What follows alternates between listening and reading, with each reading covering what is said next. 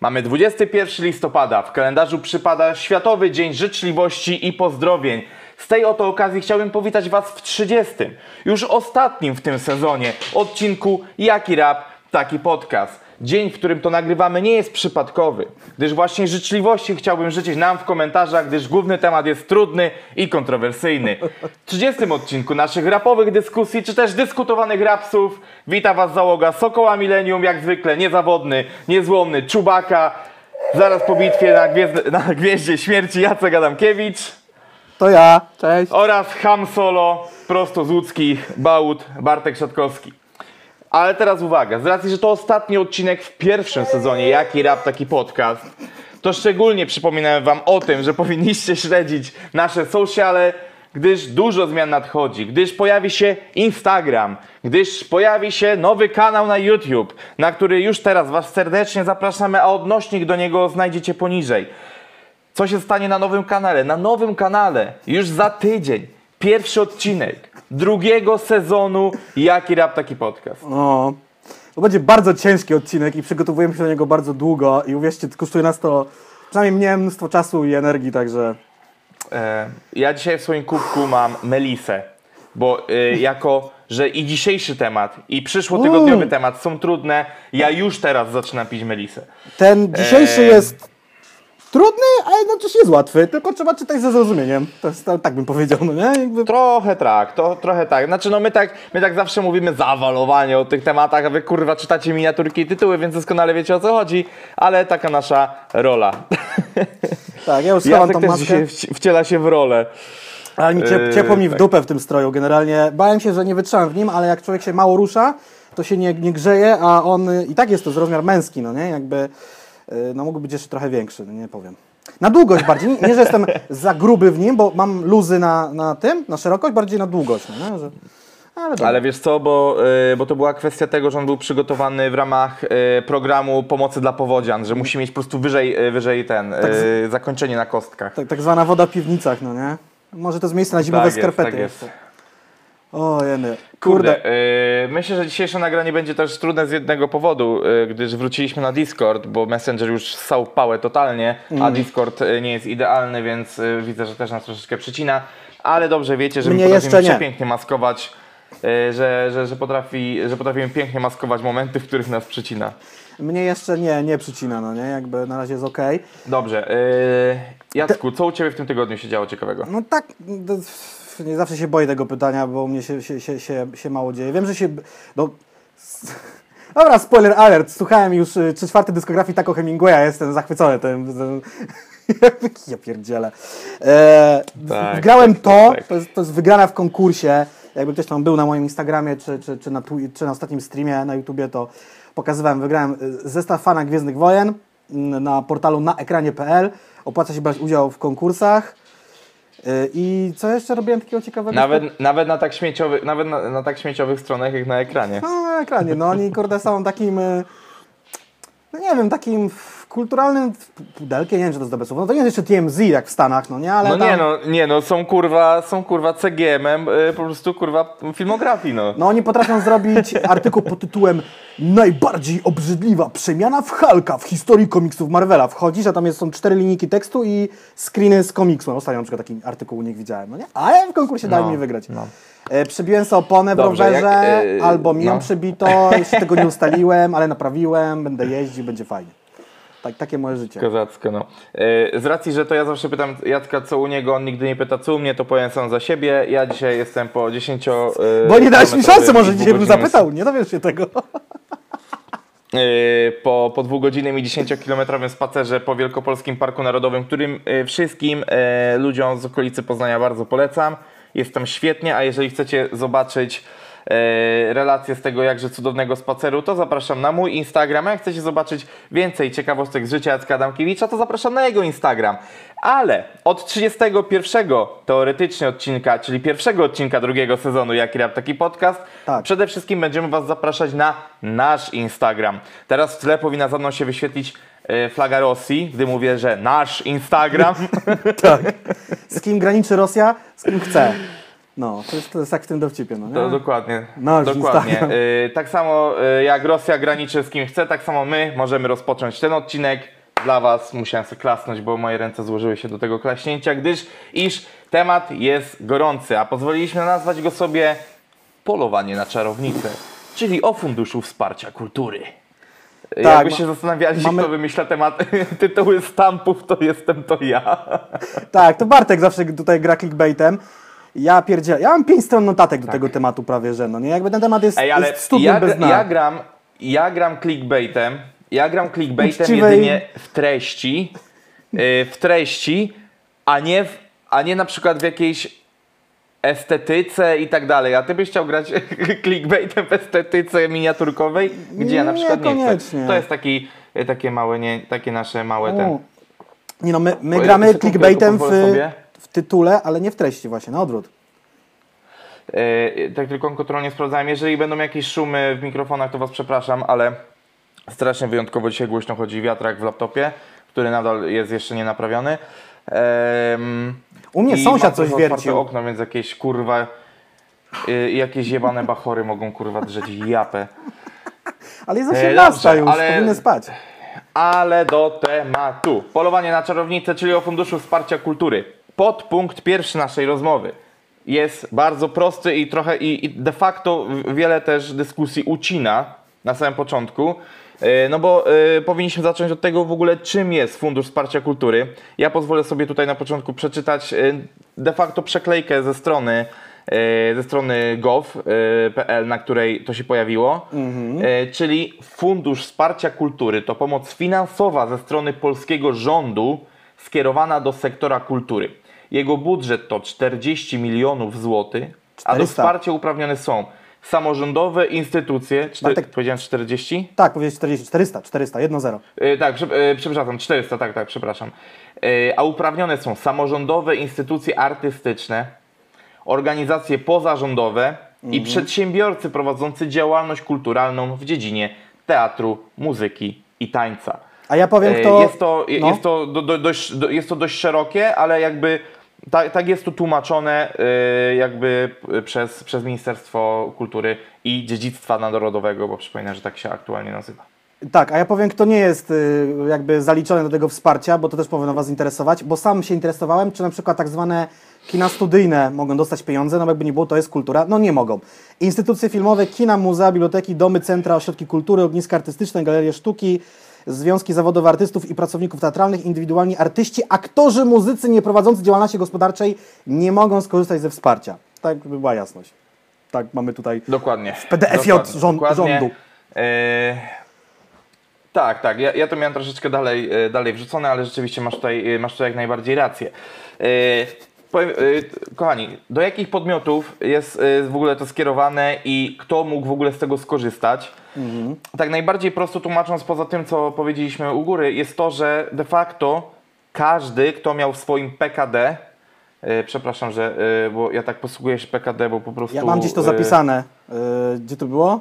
Polska, E, kurde, Polska klasyfikacja działalności, działalności. tak. Tak. to jest słowo klucz w ogóle w tym całym gadaniu Tak. dzisiaj. PKD. Yy, I tak, i, i, to jest ta, i, i to jest tak jak yy, zakładacie sobie firmę, to określacie swoje PKD, czyli właśnie yy, te punkty polskiej klasyfikacji działalności. I tam po prostu możecie sobie wybrać zakres swojej działalności. Ten zakres może być bardzo szeroki, może być bardzo wąski. Co też jakby w międzyczasie pewnie będzie w naszej dyskusji się przewijało. No bo ja, ja dla przykładu Wam powiem tak, że firma, którą ja kiedyś prowadziłem, e, która aktualnie jest zawieszoną firmą, w swoim PKD posiadała bardzo dużo rzeczy po prostu, głównie też dlatego, że tą firmę zakładałem chyba w wieku 18 albo 19 lat, więc yy, jakby podpatrzyłem po prostu PKD mojego taty, które było zbyt szerokie, a do tego dorzuciłem PKD kilku firm, e, firm eventowych, z którymi się znałem, czyli na przykład Spadyzor. E, i, I dlatego to moje PKD na przykład było takim trochę śmietnikiem, było zbyt szerokie, no ale głównie, ale to główne PKD, co jest też ważne, że istnieje coś jak główne PKD, czyli, ta, czyli ten core działalności, no to było jednak e, dzi- działalność artystyczna i związana z wystawianiem, e, z wystawianiem przedstawień artystycznych i tak dalej, czyli koncerty i tak itp. itd. Nie wiecie o co chodzi. Yy, dobra. E, I teraz tak. w- I powiem Wam tak, no i tak jak ja szeroko mogłem mieć różne rzeczy wpisane, tak zdarza się, że firmy, które na przykład, nie wiem, są warsztatami samochodowymi, e, firmami brukarskimi czy innymi tego typu rzeczami, mogły też sobie takie PKD wpisać, przez co też mogły się ubiegać o, e, o te pieniądze, co jakby uważamy, że no, ale dobrze, to o tym To jest może- daleki może punkt, o ale to jest cięż, tęga rozkmina, co tam się właściwie wydarza, ale nie uprzedzajmy tak zwanych faktów. Ja się zastanawiam, Dokładnie. Co ja mogę powiedzieć, bo jakby nie ukrywam, że tu y, Bartek jakby z racji tego, jaką robotę wykonuje, to też bardzo jego dotyczy. Ja tak jestem to... Robotę, bo ja chodzę do roboty, bo jestem robolem. Tak, i, i w, na, no w ogóle ta w fabryce gwoździ pracujesz. Yy, I ogólnie ja to jestem teoretykiem tego wszystkiego, ale starałem się dużo czytać, słuchać i zrozumieć, o co w tym chodzi. I może tak, yy, czy to jest dobry moment, żeby powiedzieć, na czym polegał algorytm przyznawania tego funduszu? To jest ten moment, czy jeszcze za chwilę? E, myślę, nie, nie, nie, to jeszcze, to jeszcze nie jest ten moment. E, Ja już przepraszam za zwieszkę, bo robię sobie po- porządek na, Ja na nie, pulpicie z notatkami. ja nie z gruchy, nie z pietruchy mam teraz zapisane, co to jest algorytm, dlatego jakoś tak się zapytałem. Yy, Nie, nie, nie. E, Wiesz co, ja chciałbym jeszcze teraz odnieść się do tego, że no bo cały czas jakby oscylujemy wokół tego, do kogo to było skierowane i kto mógł skorzystać, Mhm. więc e, warto by też określić, jak mogłeś się o tym dowiedzieć w ogóle. O, no to, w sensie- to jest to pytanie, które ja zadałem Bartkowi na przykład, bo sam byłem sam ciekaw, jak, Tak, jak tak, tak. się dowiedzieli o tym E, wszystkim? I, I ja wam powiem, ja wam powiem tak, no, że główny problem polega na tym, że znaczy właśnie problem, nie problem, tak szczerze wam powiem. Mhm. E, bo to jest trochę tak, jeżeli, jest, jeżeli mamy czasy takie, jakie teraz mamy, czyli pandemia, czasy trudne, czasy, w których każdy musi sobie radzić, sam szukać i tak dalej, no to kurczę, warto jest się interesować, czyli oczy, oczywiście wiem, śledzenie stron rządowych to jest kurwa yy, głupota i bardzo trudna rzecz i, i ciężko jest yy, ciężko jest yy, de facto na tym zadążyć, ale jednak takie, yy, jednak takie strony jak TVN24, yy, Polsat News i tak dalej, one o takie rzeczy komunikują, więc wy, trzeba się trochę wyczulić na to, w sensie takim, że ja rozumiem, że y, było to słabo zakomunikowane i w całym chaosie związanym tam z y, najróżniejszymi obostrzeniami, które wchodziły w międzyczasie, można było się trochę zagubić i nie natrafić na tą informację, ale to w interesie nas, os osób, które potrzebują pomocy, po, no my powinniśmy po prostu siedzieć to sami, o, powiem trochę tak, więc... y, więc y, trudno, y, trudno byłoby oczekiwać, że teraz rząd wynajdzie wszystkie firmy, które mają w swoim PKD działalność artystyczną i powie y, Wyślej na przykład maila albo wiadomość jakąś, nie wiem, list. tak, tak, tak. Zwłaszcza, zwłaszcza, że to jest też bardzo ciekawa rzecz, że w CIDG są bardzo nieaktualne często informacje na temat na temat maili, telefonów i tak dalej, albo często ich nie ma, a już wysyłanie listów, no to kurwa mać, no chyba trzeba byłoby wezwać Sasina, no ale to wtedy by się po prostu nie odbyło, no nie? No tak, tak, tak. A poza tym też, a poza tym też jeżeli firma, yy, no nie wiem, zmieniła siedzibę w międzyczasie albo no, ma inny adres korespondencyjny, albo czasami ktoś po prostu zakłada firmę pod adresem, w którym jest zameldowany, a mieszka kurwa 200 km dalej, to byłoby skomplikowane, więc uważam, że jednak trzeba było śledzić troszeczkę, orientować się, szukać informacji, rozmawiać lu- z ludźmi z branży. To jest jedna rzecz. Druga, jest coś takiego jak yy, Stowarzyszenie Together i Stowarzyszenie Sojar które y, od początku pandemii walczą o to, aby nieco większy y, snop światła i e, pieniędzy z pańskiego stołu rządowego spłynął do tej branży. Więc one jak najszybciej komunikowały o takich rzeczach. Z tego co kojarzę, pierwsza informacja pojawiła się u nich 9 października, że coś takiego będzie, że będzie można wziąć udział i tak dalej, i tak dalej. Więc jakby tutaj uważam, że nie, nie, nie ma co liczyć na jakieś dobre zakomunikowanie ze strony rządu. Bardziej trzeba było skupić się tutaj na yy, troszeczkę własnym śledzeniu. Y, Generalnie to I tak. tyle. Nie, nie, nie uważam, że ktoś powinien nam nas o tym poinformować. No. Musimy walczyć o swoje. Trochę tak, ale no, znaczy z z jednej strony się wydaje logiczne, że jeżeli wszystkie branże dostawały wsparcie, a branża kulturalna, jak to powiedział sam minister Giliński, którego jego rodzony brat nazwał idiotą i jest na to wywiad, możecie sobie to sprawdzić gdzieś w internecie, polecam. Łona mi to sprzedał tam informację, jak robiłem z nim wywiad. Yy, powiedział, że branża kulturalna została pierwsza dotknięta obostrzeniami i zamknięta, a będzie ostatnia otwarta. Pierwsza była zamknięta w marcu, bo na przykład odświeżałem sobie ostatnio, czyściłem skrzynkę mailową i kina na przykład były zamknięte już tam 12 marca, tak? Otwarto je tam. E, koncer, e, koncerty już zostały 9, 9? 10 marca. 9, 9, 9 No i 10 podobnie marca. było z teatrami tymi wszystkimi innymi rzeczami, a no, O, no to... doskonale wiecie, że tam y, było odmrożenie w czerwcu, to potrwało przez wakacje, teraz znowuż to klapło na, na jesieni. E, Tak, tak, tak, tak tak. to wyglądało. We wniosku, tutaj jest instrukcja wypełnienia wniosku, Bartek mi ją tam gdzieś podesłał. I tutaj, że wniosek, Mhm. tutaj akurat jest termin wniosek, można było składać od 8 października do 21. Y, No dwa tygodnie, trochę mm, niby mało, niby dużo. No dobra, no to, to, to zobaczcie, że tak. y, Do kwietnia, do maja, do czerwca, do lipca, do sierpnia, do września, do października. 7 miesięcy, ponad pół roku. y, Kultura czekała, no nie? y, Bra, bra, branża czekała w ogóle, no nie? Znaczy, mo, kurczę, może unikajmy rzeczywiście, bo ja wiem, że to jest Fundusz Wsparcia Kultury, Mhm. ale rzeczywiście kina to też kultura, a ich tutaj nie ma, więc może, może tutaj, no dobra, no nie wiem, ale dobra, to jakby jak mówimy kultura, to pamiętajcie o tym, że y, kina, zwłaszcza studyjne, są z tego wyłączone, no nie? Żeby... Mówimy bardziej teatr, muzyka i w sumie nie wiem co jeszcze. No tutaj nawet Hmm. y, ze strony, no to y, teatr, muzyka i taniec. Teatr, muzyka, taniec. To te, te, taki trójkącik. Trójkąt, kurwa, y, kulturalny.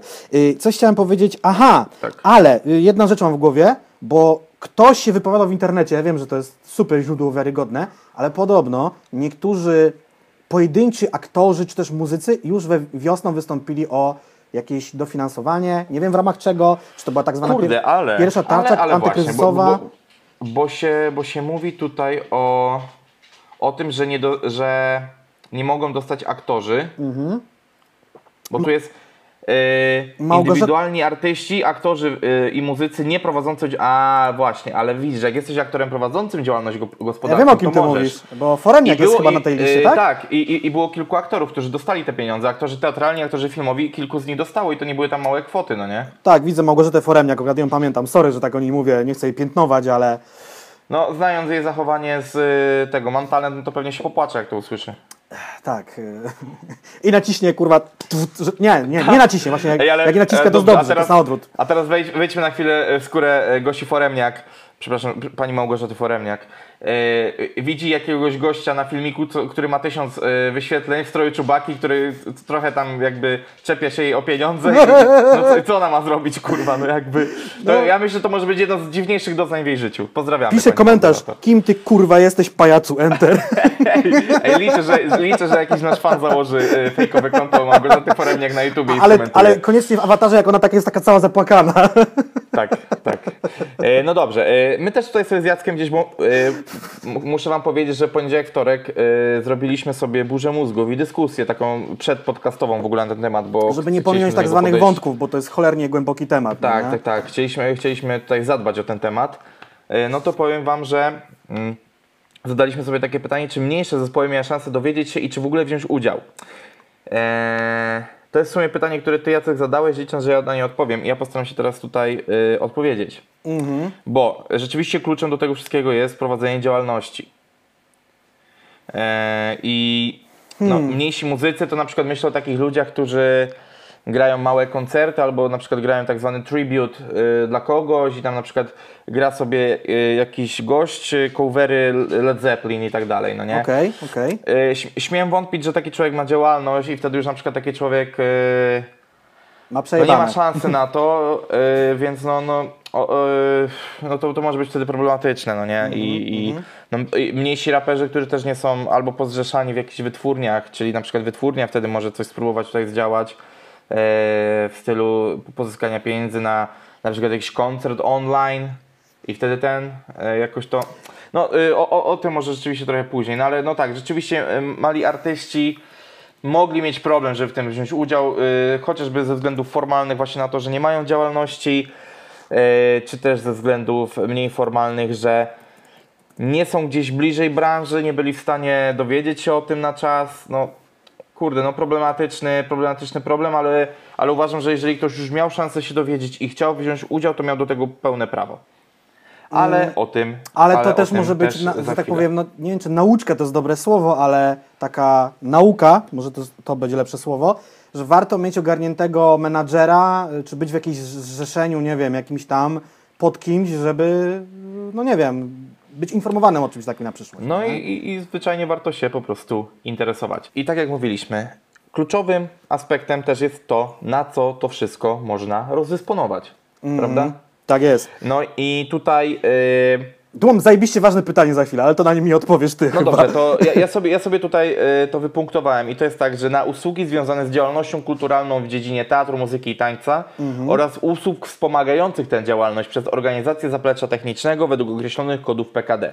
Czyli jeżeli y, no, jesteś firmą, no, y, to troszeczkę się odniosę do tego, co Miłosz mówił, nie? Że, miał, że ma tam rozpisane trzy projekty, w których Tak. będzie brało udział tam 100, 200, czy tam y, 100, 300 i 200 osób. Tak, to było tam po kolei, tak tłumaczę te projekty. Ja to wczoraj e, starałem się e, wytrzymać i obejrzeć. Przepraszam, ale ja po prostu mam pe- pewien trigger ogólnie do postaci e, Miłosza, ale jakby szanuję bardzo wypowiedź, bardzo merytoryczna i nawet Tylko sensowna. czemu on ją nagrywał na dworze, jak tam jakieś samochody jeździły? Come on, można było to nagrać gdziekolwiek, no nie? I tym bardziej, że to ma 17 minut. Come on.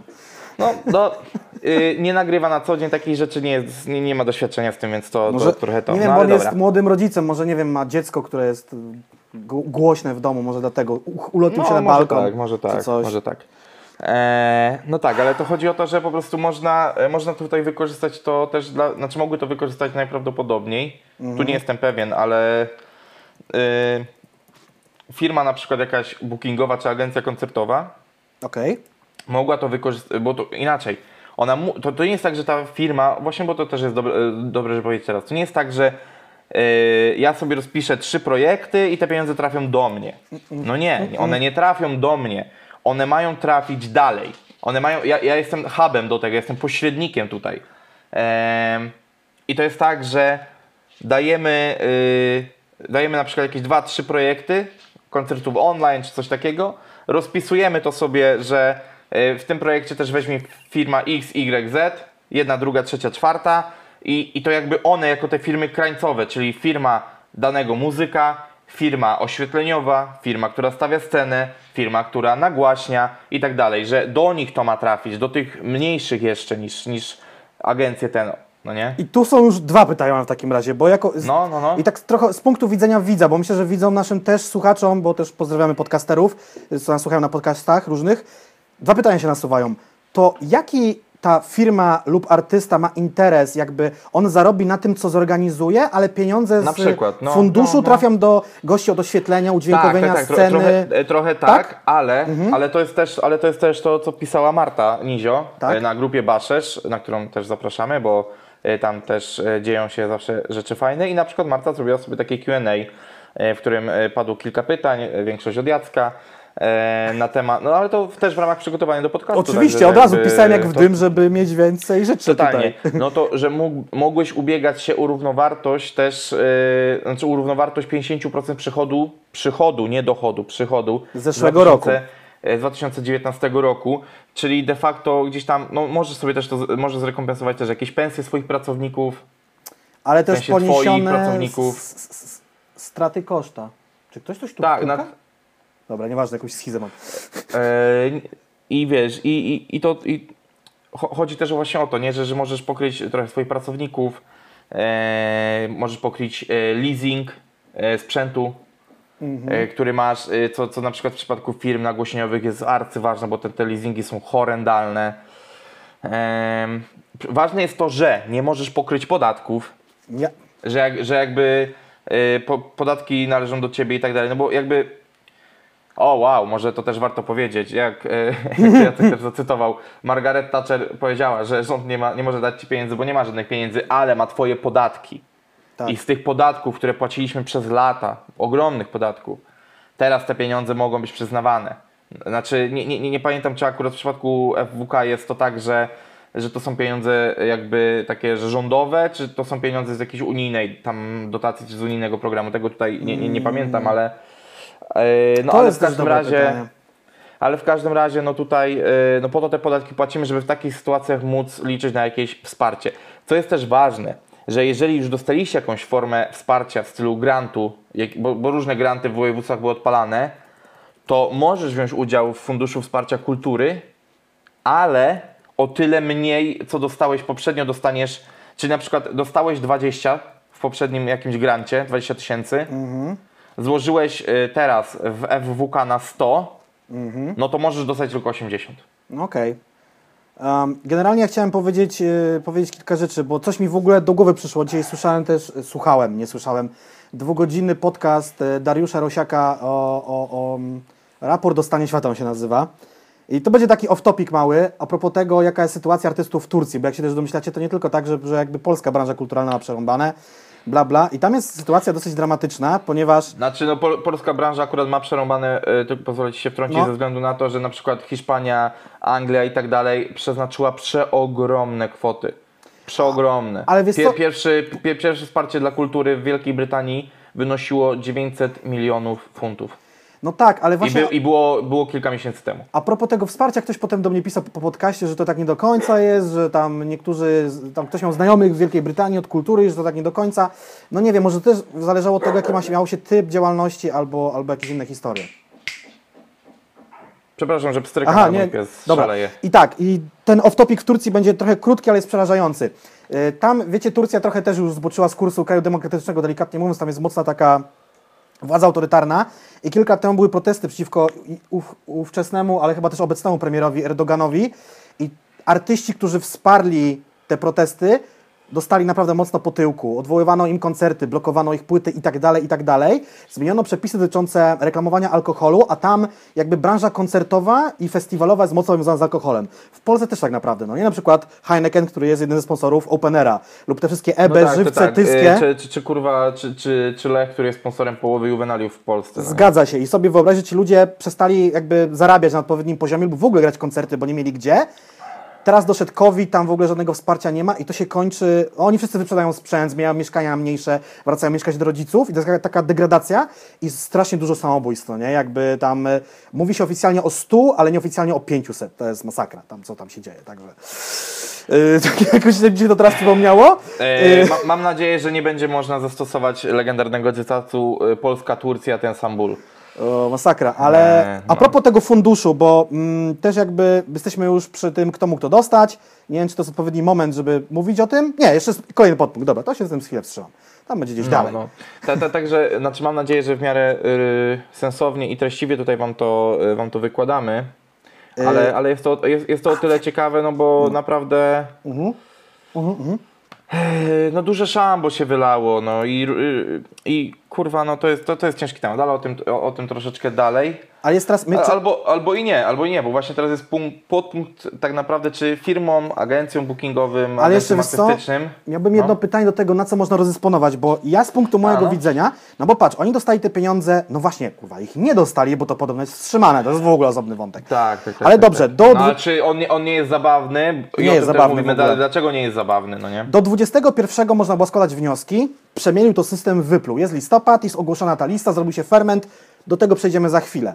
Rozliczenie tego wszystkiego przypada, tak jak pisała Marta Nizio, do 21 stycznia 2021. To jest bardzo według mnie krótki czas. I teraz jest pytanie, czy oni muszą do, zrobić teraz na chybcika te wydarzenia kulturalne, czy oni mogą je zaplanować na przyszłość i jakoś się z nich teraz rozliczyć? Nie wiem. Trochę mi tu tak jakby nie czaję tego do końca, no nie? No Jakby... nie, nie, ale to, ale to Marta też pisała, że to na poczet przyszłych yy, projektów. No Czyli nie? jak już na przykład w ogóle no, będziemy wszyscy zaszczepieni, minie pandemia i to się wydarzy na przykład w jesienią zeszłego, ro- y, przyszłego roku, tak? Mam nadzieję, aczkolwiek to, to rzeczywiście jest yy, rzecz, która mi umknęła faktycznie. Te, tego, tego nie do końca, to, to nie do końca wiem, ale najprawdopodobniej tak. No bo, no jakby Eee. można zapłacić firmie oświetleniowej, że umawiamy się z nimi, że 5 września 2021 robimy event i oni ma- nas mają tam w kalendarzu, że na na na i my już im płacimy na przykład zaliczkę albo w ogóle z góry. Może to tak ma działać. No, tak już próbuję to skminić. Być może no, nie? tak, być może tak.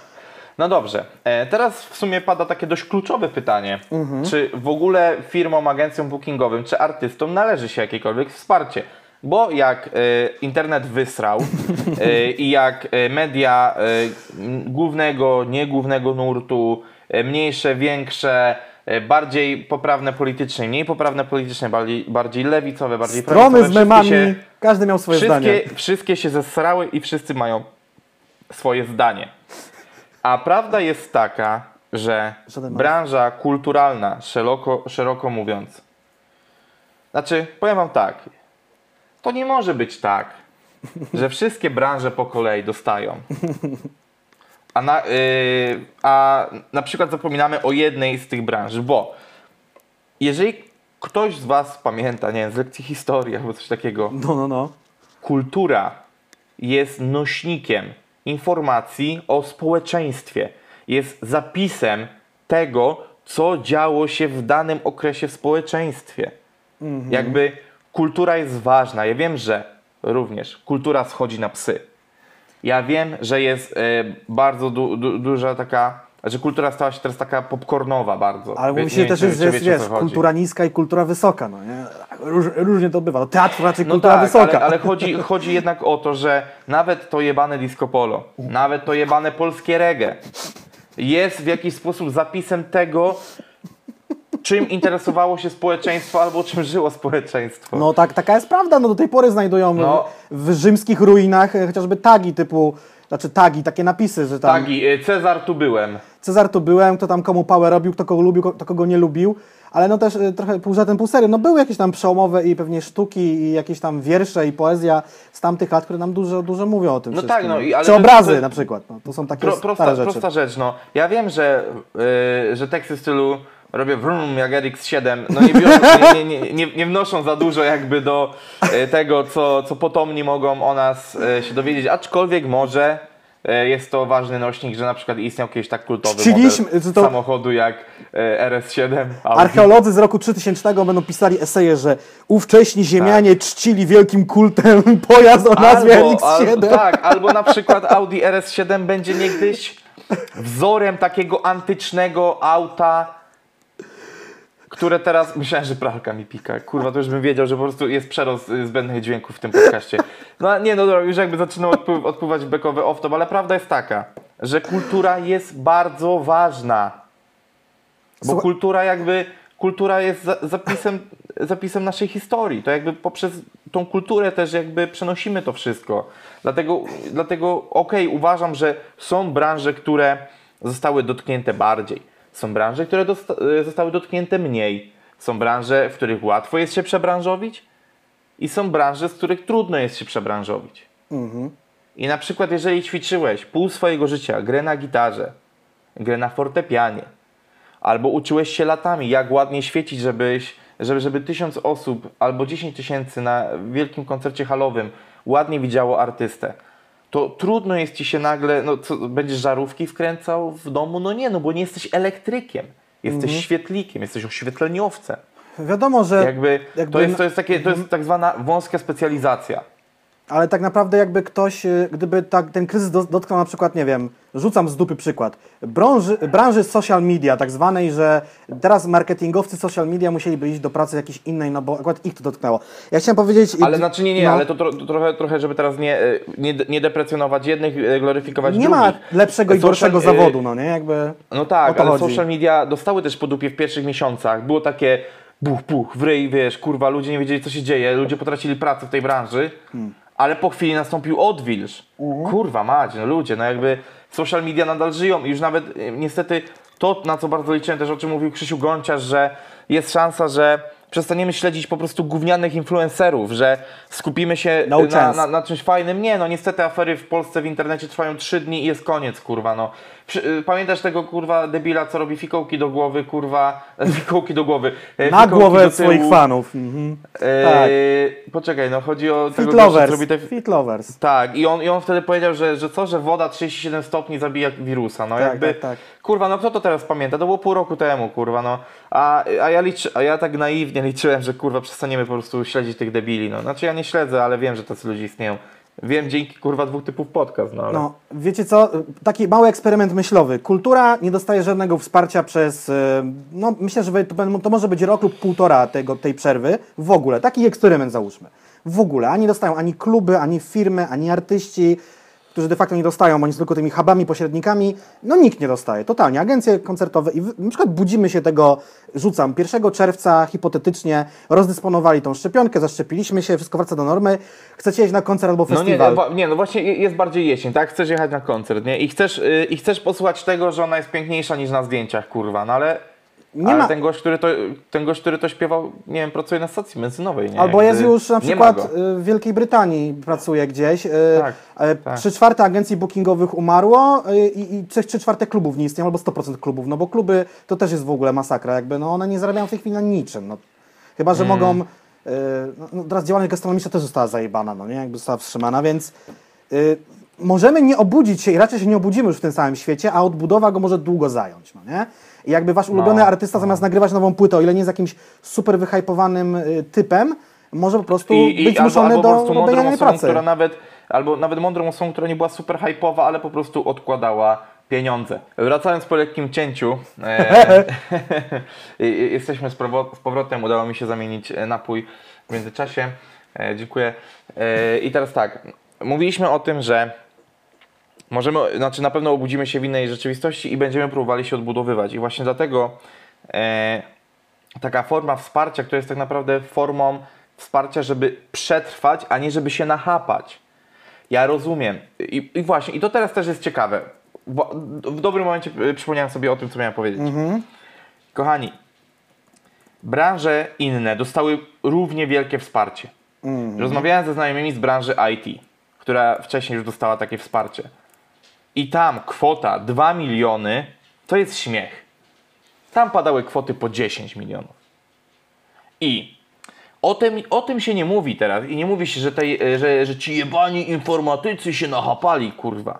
No nie, branża IT jest przeogromną branżą, jest bardzo, branżą, która jest, e, generuje bardzo du, wi- wielkie kwoty. I te kwoty przy wszystkich, przy wszystkich grantach te, tego typu, przy wszystkich wsparciach były przede wszystkim proporcjonalne.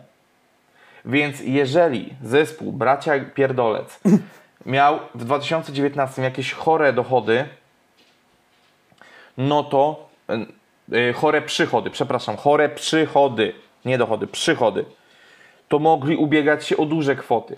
I teraz te kwoty robią na nas wrażenie, bo przepraszam bardzo, ale niewielu z nas obraca kwotami nawet, y, nawet y, 10, 20 czy 50 tysięcznymi. No, E, Wręcz bym powiedział, że w dobie kryzysu zrzucenie teraz i ogłoszenie tej listy tak bardzo publicznie i, i, i- i te wszystkie śledztwa, które też przyniosły kilka dobrych rzeczy, ale że ten dostał tyle, a tamten tyle. No dostał tyle, bo miał takie przychody, ale to nie on sam, to, to nie to, że tych przychodów nie generowało to, że bracia Golec y, lecieli 15 razy dziennie w Radiu Z na rotacji tylko grali koncerty. tylko grali koncerty, a jak wiemy, oni grają raczej mniej koncertów, nie grają tras, ale grają duże koncerty. Oni mają też cały zespół ludzi, kochani. I teraz też ważny, e, ważny podpunkt. Nie wiem, czy ktoś jeszcze pamięta akcję Otwieramy koncerty, która działa się e, na, na, na chwilę przed latem. Ja ta pamiętam. Akcja, ta akcja przede wszystkim miała uświadomić nas wszystkich, znaczy nie mnie, bo ja o tym wiem. Jacek Mhm. o tym wie. Jeżeli wy śledzicie muzyków, wy też wiecie. Ale wiele osób nie wie. Ile ze, nawet zespół y, trzyosobowy, ile innych osób utrzymuje.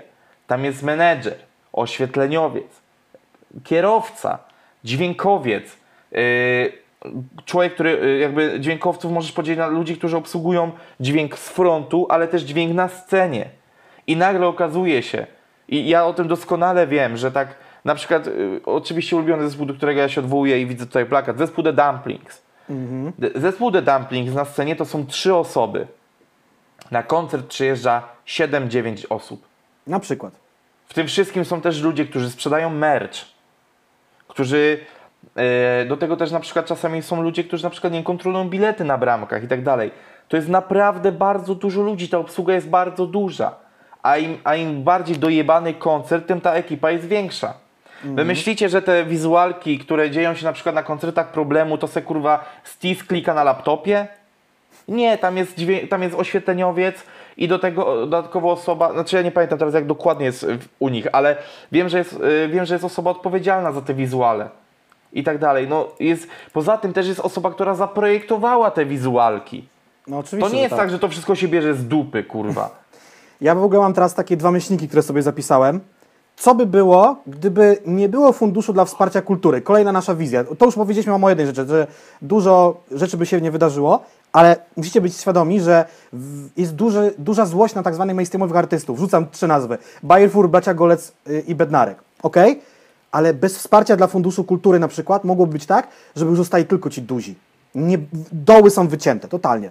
A wiem, że nie tylko wszyscy tutaj, czy w rapie, czy nie rapie, nie słuchamy tutaj tylko mainstreamu. Każdy z nas ma jakiegoś tam artystę, y, działającego w tych dolnych rejestrach. Nie, że jakimś biedakiem, tylko no nie gra na przykład open, na Openerze, tak? Tylko gra No nie, no gra sobie te koncerty na 200-300 osób w każdym Na mieście przykład. większym w Polsce. No. No. na przykład. I jeszcze chciałem, rzecz, o której nie powiedzieliśmy Wam, a to mi Bartek właśnie, zadałem go pytanie przed połączeniem się. Ile było złożonych wniosków? Y, To jest taki duży właśnie, dokument tak. w PDF-ie, który możecie sobie pobrać, ale tam nie ma numerowanych tych wszystkich osób, Tak, które ale dostały. on ma, on ma 64 strony, więc jak policzycie sobie jedną stronę i pomnożycie razy 64, to możecie sami sobie to sprawdzić. I to a jest- wniosków było, no właśnie. 2064. I teraz uwaga, ile było wniosków złożonych? To mi powiedział Bartek. 2200. Znaczy bodajże, ja, ja tych kwot już mogę Tak. nie pamiętać, bo kilka dni temu to czytałem, ale to, to są tego typu kwoty, kurwa. I teraz... I najlepsze jest to, yy, co mi mu powiedziałeś. Co jest w tym wszystkim tak, najlepsze? że, yy, że, że, że bardzo łatwo było, yy, łatwo, ba- znaczy w bardzo prosty sposób można było tego w ogóle nie dostać. A! Yy, bo, To- bo, wystarczył, bo wystarczył jakiś mały błąd, yy, jakiś mały błąd w... We wniosku. E, We wniosku, tak, ale to jakby o tym, o tym jeszcze trochę później. E, Ale z drugiej strony tutaj- też wniosek poprawny na 99%. tak, przechodził. E, gwarantował ci, tak, gwarantował ci Więc przyznanie, To przyznanie były tych pieniędzy. pieniądze, które można było łatwo dostać, ale też trudno dostać. No, trzeba było Tak, skrupulatnie to wypełnić. No. Oczywiście pewnie trochę to, to wyprzedzamy, ale to jest tak, że oczywiście przy każdym grancie znajdą się kombinatorzy, którzy będą chcieli te pieniądze wyrwać dla siebie. Mhm. Ale, ale to w każdej branży tak będzie. Problem polega tylko na tym, że nie interesuje Cię firma IT, kurwa, z Dąbrowy Górniczej, Na tylko przykład. interesuje Cię to wielkie nazwisko. Wiesz, dlaczego Cię interesuje? I to będzie trochę takie, to jest ta różnica, którą ja, której ja już nabrałem, chociaż też nie zawsze, ale nabrałem, a z czego taki zwykły Kowalski, czyli albo po prostu zwykły słuchacz muzyki, troszeczkę nie kuma. Wy na to patrzycie, bo to są ci ludzie, których widzicie na ekranie. Na koncercie oni dla was są niedostępni. Wy uważacie, że między wami a nimi jest pewna przepaść. Gigantyczne. No i rzeczywiście jest ta przepaść, no bo nie możecie się z nimi skon... bo na przykład do firmy w Dąbrowie Górniczej no de facto możesz napisać, nie?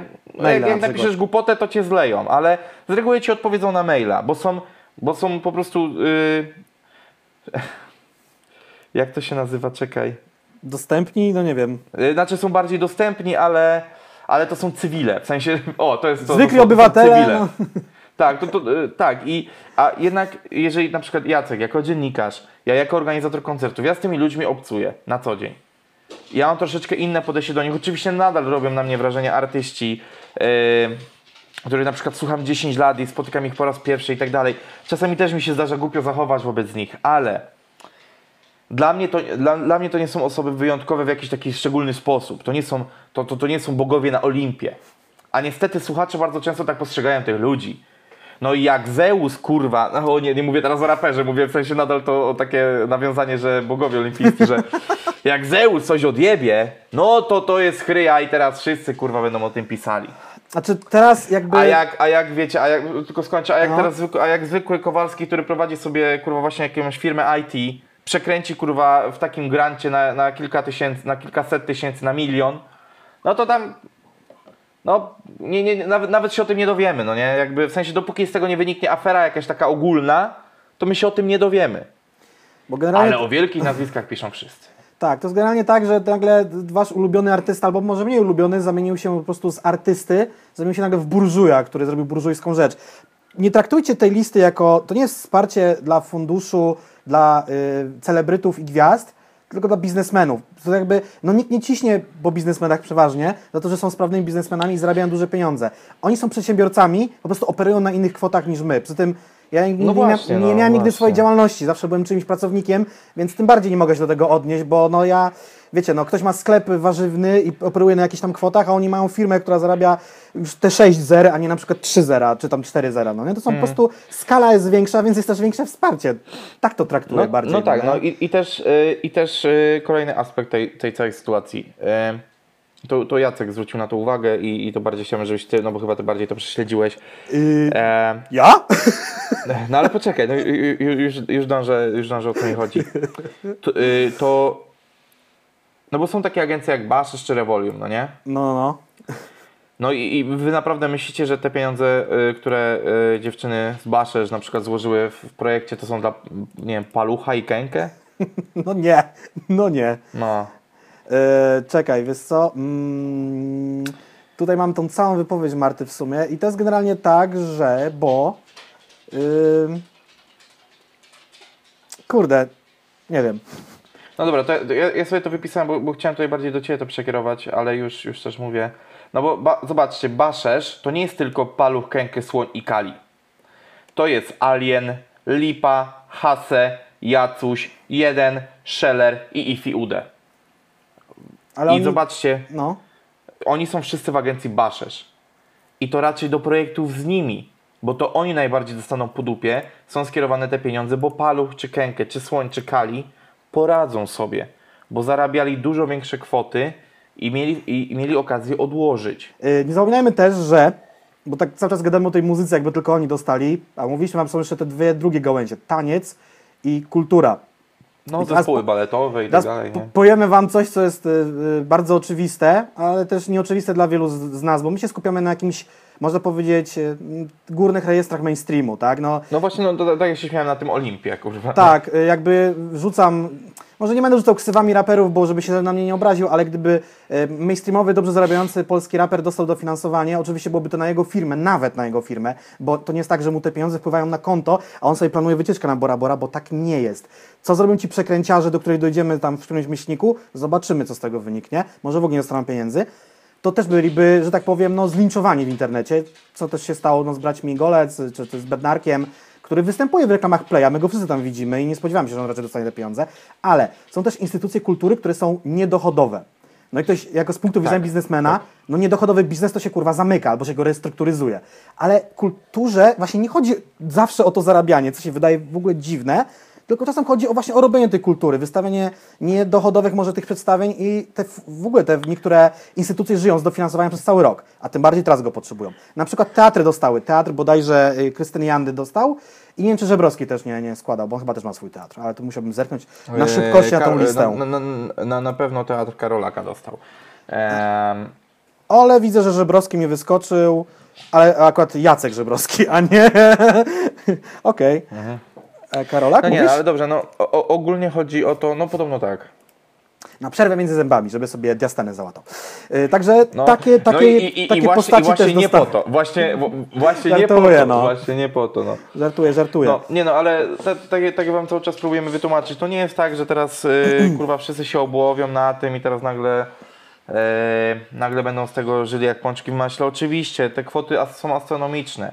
Ja też nie, nie uważam, że kurwa, ile tam golce? 2 miliony? Nie, ile golce zostały? Mm, no, no, ludzie mają pretensje na przede wszystkim do Bayer Fulla, że oni jakby podwójnie to złożyli. No? Jakby... No tak, i, i to na przykład mi się nie podoba. To, jest trochę troszeczkę mi nieuczciwe. się nie podoba, tak. To, to jest troszeczkę nieuczciwe, ale. Golce niecałe y, 2 miliony, niecałe. Milion osiemset. No właśnie, no i 94. oczywiście kumam, że zespół Braci Golec jest bardzo duży, że muzycy, którzy biorą w nim udział są drodzy i tak dalej, no ale no rzeczywiście, no inaczej, no jakby tak jak mówiłem wcześniej, no nie rozliczamy z kwot, ale rzeczywiście te kwoty mogą mogą robić wrażenie, ale może, bo jakby tak, my widzimy efekt końcowy, widzimy nazwę firmy i kwotę.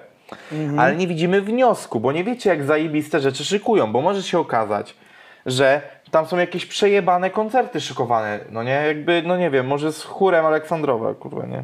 A może w ogóle, no nie wiem, no, nie, chciałbym, nie chciałbym rzucać, że one no, darmowe może nie będą, bo to było bez sensu, ale może niektóre te wydarzenia będą zrobione tak, tak zwanego ludu. Ja w ogóle chciałem powiedzieć też jedną rzecz istotną, bo mi się Znaczy, wydaje, no, że... Mhm. Jakby akurat Golce głównie, czy tam Bayer Full grają dla ludu, grają Mhm. darmowe koncerty, na opłacone które przez ludzie, jakieś tam... na, na, na które e, ludzie przychodzą zjeść kiełbasę i zobaczyć koncert przy okazji kogoś sławnego. Bo Sylwest... i, Sylwe... No. I może Jacek, może to jest ten moment właśnie, jak już tak zacząłem trochę rantować Bayer Full i Golców, może to jest ten moment, w którym warto przypomnieć y, pozycję zespołu Bayer Full względem zespołu Kult. E, wiesz co, to zanim do tego przejdziemy, chciałem powiedzieć jeszcze jedną istotną rzecz w ogóle, bo ja uważam, i nie wiem, czy się ze mną zgodzisz, tu w ogóle jest ciekawe, bo tylko chyba ci nie rzucałem, że tak powiem, tego No. tematu. Uwaga, bardzo kontrowersyjna opinia, ale chyba prawdziwa. Polska nie jest biednym krajem. Kropka. Nie mówię o to, jakie są budżety domowe, tylko mówię o budżecie państwa Rzeczypospolita Polska. Wiecie, ile to jest? Ja sobie sprawdziłem. E, Budżet zeszłoroczny uchwalony, e, akurat kurwa nie mogę tego znaleźć w swoim dokumencie, ale pamiętam liczbę. 425 miliardów złotych, moi drodzy. Tak jest budżet państwa polskiego. Dobra, to ja, to ja odpowiem na to tak. No, Budżet może być i ogromny. ale kwestia jak te pieniądze są rozdysponowane, prawda? Tak, No, to jest, no, to no, jest ten no. problem. E, To jest ten problem, no i problem jest taki, że cały czas się zadłużamy i kurwa, ja nie wiem, czy mi się to śniło dzisiaj, No powiedz. czy, czy ja to gdzieś czytałem, ale czy my cały czas dodrukowujemy, pie... znaczy O, dodrukowujemy ja pieniądze? wiem o czym ty mówisz, że w tym roku, do, uwaga, cytuję artykuł, w tym roku, od początku roku wydrukowaliśmy pół miliarda banknotów. Nie pół miliarda złotych, pół miliarda banknotów. A jakie są nominały tych banknotów, to ja nie wiem. Moi drodzy, Przypom- inflacja, e- it's coming to town! inflacja! No Jacku, y... póki tanio są w obitaczki, kupujmy, będziemy mieli na czym wozić dodatkowe zera, kurwa, do banknotu. Tak, jak, jak będzie jak, jak w Ugandzie, będziemy brali taczkę pieniędzy i poszli sobie kupić dwie bułki. No. Yy, tak, o to mi chodzi. O co mi chodzi z tym budżetem, że 400 milionów złotych na kulturę po 8 miesiącach przy budżecie 400 milionów, przy czym zawsze jest jakaś rezerwa budżetowa. Przy budże- e, pom- pomyliłeś chyba kwoty przy budżecie 40, e, 400 miliardów. 400 milionów na kulturę przy 400, Tak. przy 400 miliardach budżetu całej Polski. No, nie? Tak, jakby, tak, tak, tak. jakby, no sorry, ale są takie czasy, że ten budżet trzeba też no, nim gospodarować w tym momencie. No, przypominam cały Tak, czas. ale, no. ale, to, ale to też jest to, co powiedział Miłosz. Chodzi o to, żeby tymi pieniędzmi obrócić. Żeby one wróciły do państwa też w formie podatków i tak dalej. No. A, wróc, no. a wrócą, no jakby No y, wrócą. ludzie kupią bilety na wydarzenia kulturalne, z tego jest podatek, faktura, VAT do rządu, no nie? Więc to jest inwestycja w to, żeby branża nie padła, bo y, to też się pojawiło, jak my chyba mówiliśmy o tym x odcinków temu, że Polsce branża kulturalna jest istotnym elementem naszego PKB, większą niż nawet, i tu się podawa, tu wchodził większą niż jakieś tam gałęzie przemysłu, co mnie nawet zaskoczyło, Mm. bo myślałem sobie, kurde, no jak to? To tylko grajki są, no jednak nie tylko grajki, no nie? To są realne pieniądze. Dokładnie, dokładnie. No powiem Aha, że ten kult teraz, dobra. tak, właśnie. Chciałem trochę, znaczy teraz to już nie ma trochę sensu, bo już y, poszliśmy dalej z tematem. Ale, ale właśnie, no bo y, mówiłem o tym, y, że, że te pieniądze mogą pójść na, na fajne projekty, dlatego y, jak nie znamy wniosków, trudno jest oceniać, y, oceniać te kwoty. No i właśnie. Jeżeli ktoś z Was jest fanem zespołu Kult, a wiem, że, znaczy, a wiem, że ludzie słuchający różnej muzyki e, znajdują się, znaczy są naszymi słuchaczami, bo po prostu czasami piszę z Wami na Instagramie, gadamy w komentarzach i tak dalej. E, no to kurde, powiem Wam, że em, takie zespoły trochę jak, e, nie wiem, Edyta Górniak, e, Bracia Golec właśnie, Bayer Full, to są zespoły, które za bardzo nie grają tras koncertowych. To nie, to nie jest tak jak to nie jest tak jak w muzyce alternatywnej, w rapie, w metalu, że płyta, trasa, płyta, trasa, płyta, trasa, albo tak jak jest e, w przypadku zespołu Baz Astral and Ego, e, płyta, trasa, depresja, płyta, trasa, depresja. To nawiązanie do wizyty Igo u Kuby Wojewódzkiego, polecam odcinek, bo tam też jest e, freeze, więc w ogóle bardzo fajny. No to ta, takie zespoły bardzo rzadko wydają płyty, takie, że płyty studyjne, że tam ej, nagraliśmy 15 nowych numerów od zera, że nowa muzyka, nowy tekst i tak dalej. Bardzo często ci artyści wydają dziesiątą płytę z kolendami Braci Golec. E, Tak. czy, czy taki nawet dzisiaj z Martą słuchałem taki projekt jak Jugopolis, no to też jest e, muzyka e, jakby z, bałkańska, szeroko pojęta tam jakby z, przetłumaczona na polski i zagrana po polsku i tak dalej. No, często takie zespoły kurwa po prostu nie tworzą nowych, realnie nowych rzeczy, więc też nie jeżdżą w trasy. No bo mają te swoje 5-6 hitów, które e, tłuką 10, 15, 20 lat i obskakują z dni miast, festiwale w stylu Sopot, coś tam festiwal, Opole, coś tam festiwal i tak dalej, i tak dalej. I, i, I teraz pytanie, dlaczego oni nie grają tych tras? Tak jak mówiłem wcześniej, bo nie wydają nowych rzeczy, Tak. ale nikt nie chce słuchać ich tych rzeczy. To jest to, co wielokrotnie raperzy powtarzali różni, że gdyby zrobić takie zawody versus raper jakiś tam w miarę dobry polski versus ten tak zwany artysta, który się pokazuje w telewizji na tych sylwestrach, biletowany koncert nawet w tym samym mieście w podobnym czasie, nie mówię, żeby grali jednego dnia, żeby jeden drugiemu nie odbierał publiczności, no... O. Nie, ciekawe byłyby jakby efekty tych zawodów, bo wiadomo, że No ten tak, tak, znany, tak. lubiany, sprzedający płytę artysta, który niekoniecznie wyświetla swój twarz w telewizji, no wygrałby w cuglach, bo on ma realnych fanów i realne wyświetlania, tak, tak. realne odsłuchy, No bo, odsłony no bo to tak jest dalej. tak, że jednak jak wydajesz dużo muzyki, dużo nowej muzyki, to jest szansa, że jak na, w skali roku wydajesz na przykład 20 nowych numerów, no to że 5 wpadnie w ucho. A jak wydajesz 20 numerów na 5 lat, no to jeden jest bangerem. Elo. To jest jakby proste, kurwa, no nie? Będzie, jakby wiesz, będzie e, zabawa. Przypomniało mi się teraz to, nie No wiem. właśnie, no ale i, to jest i weź sobie, pod uwagę, weź sobie po, pod uwagę na przykład płytę Braci Golec i widzisz tam dwa, trzy dobre numery, no nie? Reszta to są zapychacze dla ciebie. A bierzesz na przykład sobie płytę, nie wiem, y, Palucha, Kartkiego, kurwa nie, Słonia Mhm. i tam masz 7, 8, 9, 10 numerów, które zabanglają na koncercie. Są o czymś. Są różnorodne. Znaczy, oczywiście tu już nie chcę wchodzić w meandry tego, jak, kto jaką muzykę tworzy, Mhm. ale w sensie takim, że realnie więcej utworów y, jakby ci się spodoba. Mhm. Więc z, z większą ilością numerów y, wjedziesz na koncert, że zapełnisz tą godzinę, nie na przykład y, ośmiominutową wersją ścierniska, gdzie nagle wjeżdża skrzypce, jest pianino, w którym nagle y, zwalnia tempo i tam wiesz, jakby dudnią te trąbki i tak dalej. No kurwa, no jakby re, re, realnie, wiesz, realnie kurwa jesteś w stanie zapełnić to fajną muzyką, no nie? Prawda jest taka, że bracia Golec spłoszyli nietoperze w ucha, żeby dostać to dofinansowanie. No, no już poszliśmy bardzo w mem, ale Ja żartuję. nie, nie, nie, wiem, czy rozum, nie, nie wiem, czy rozumiecie, o co mi chodzi, ale e, Ja rozumiem, ja rozumiem. Ale czy oni tak, bo rozumieją? ja, ja czuję, że trochę, ja, że się trochę zapętliłem. Chodzi mi o to, że e, takie zespoły jak Bracia Golec i tak dalej, oni muszą grać takie, e, takie te wszystkie darmowe koncerty, bo realnie nikt nie kupi na nich biletu. W sensie takim, i, i, i teraz i właśnie, i to jest to, że taki kurwa kiep, kurwa z tego Bayer Full, Świeżyńskie bo- nazwisko ma. Sławomir E, chyba. kurwa, bo, bo, bo powiem wam tak, ja kilka zespołów w disco polo szanuję. Część poznałem, część po prostu kurwa szanuję, bo to są często bardzo normalni ludzie. A że Zenek nic ale- nie dostał? A może dostał? E, a może nie złożył po prostu. To jest też kwestia tego. To nie jest tak, że wszyscy złożyli. Ale e, e, do brzegu. Chodzi o to, że e, kurwa, że oni mają przez to, że zobaczcie, w, w mieście 25 tysięcy. Na darmowy koncert przyjdzie ze 3-4. Nawet, no bo dni miasta, dni czegoś, chuj wie co, no nie? kiełbasy, Przyjadą dni kostki brukowanej, przyjadą- czegokolwiek. Mhm. przy- Przyjadą z okolicznych wiosek, kurwa, no nie? No i przepraszam bardzo. To nagle tworzy taką iluzję w głowie, kurwa, tych, te, tego kiepa z tego Bayer Full, no że on ma, kurwa, w chuj fanów, nie? A wchodzi, i wchodzisz Polska go w kocha. i, i wchodzisz w realne odsłuchy. YouTube, Spotify, Tidal, wszystko. Pyk, biletowany koncert, nagle robi się bum, nie ma go, 10 te... kurwa mówię jak Binkowski. Bum, nie nagle ma go. kurwa nie przychodzi nikt, kurwa, no nie wiesz o co chodzi. A raper, okej, na darmówce, no wiadomo, przyjdzie na niego sporo ludzi, ale nie zawsze, no nie? W sensie w małych miejscowościach. W dużych to już w ogóle będzie rozpierdol totalny, no nie? Jak, jak, jak, to, jak top 15 polskiego Spotify raperów wiebie się na darmowy koncert w dużym mieście, tam będzie miał 10 kafla, kurwa. Ile miał, ile miał yy, Kłebo u siebie w Ciechanowie?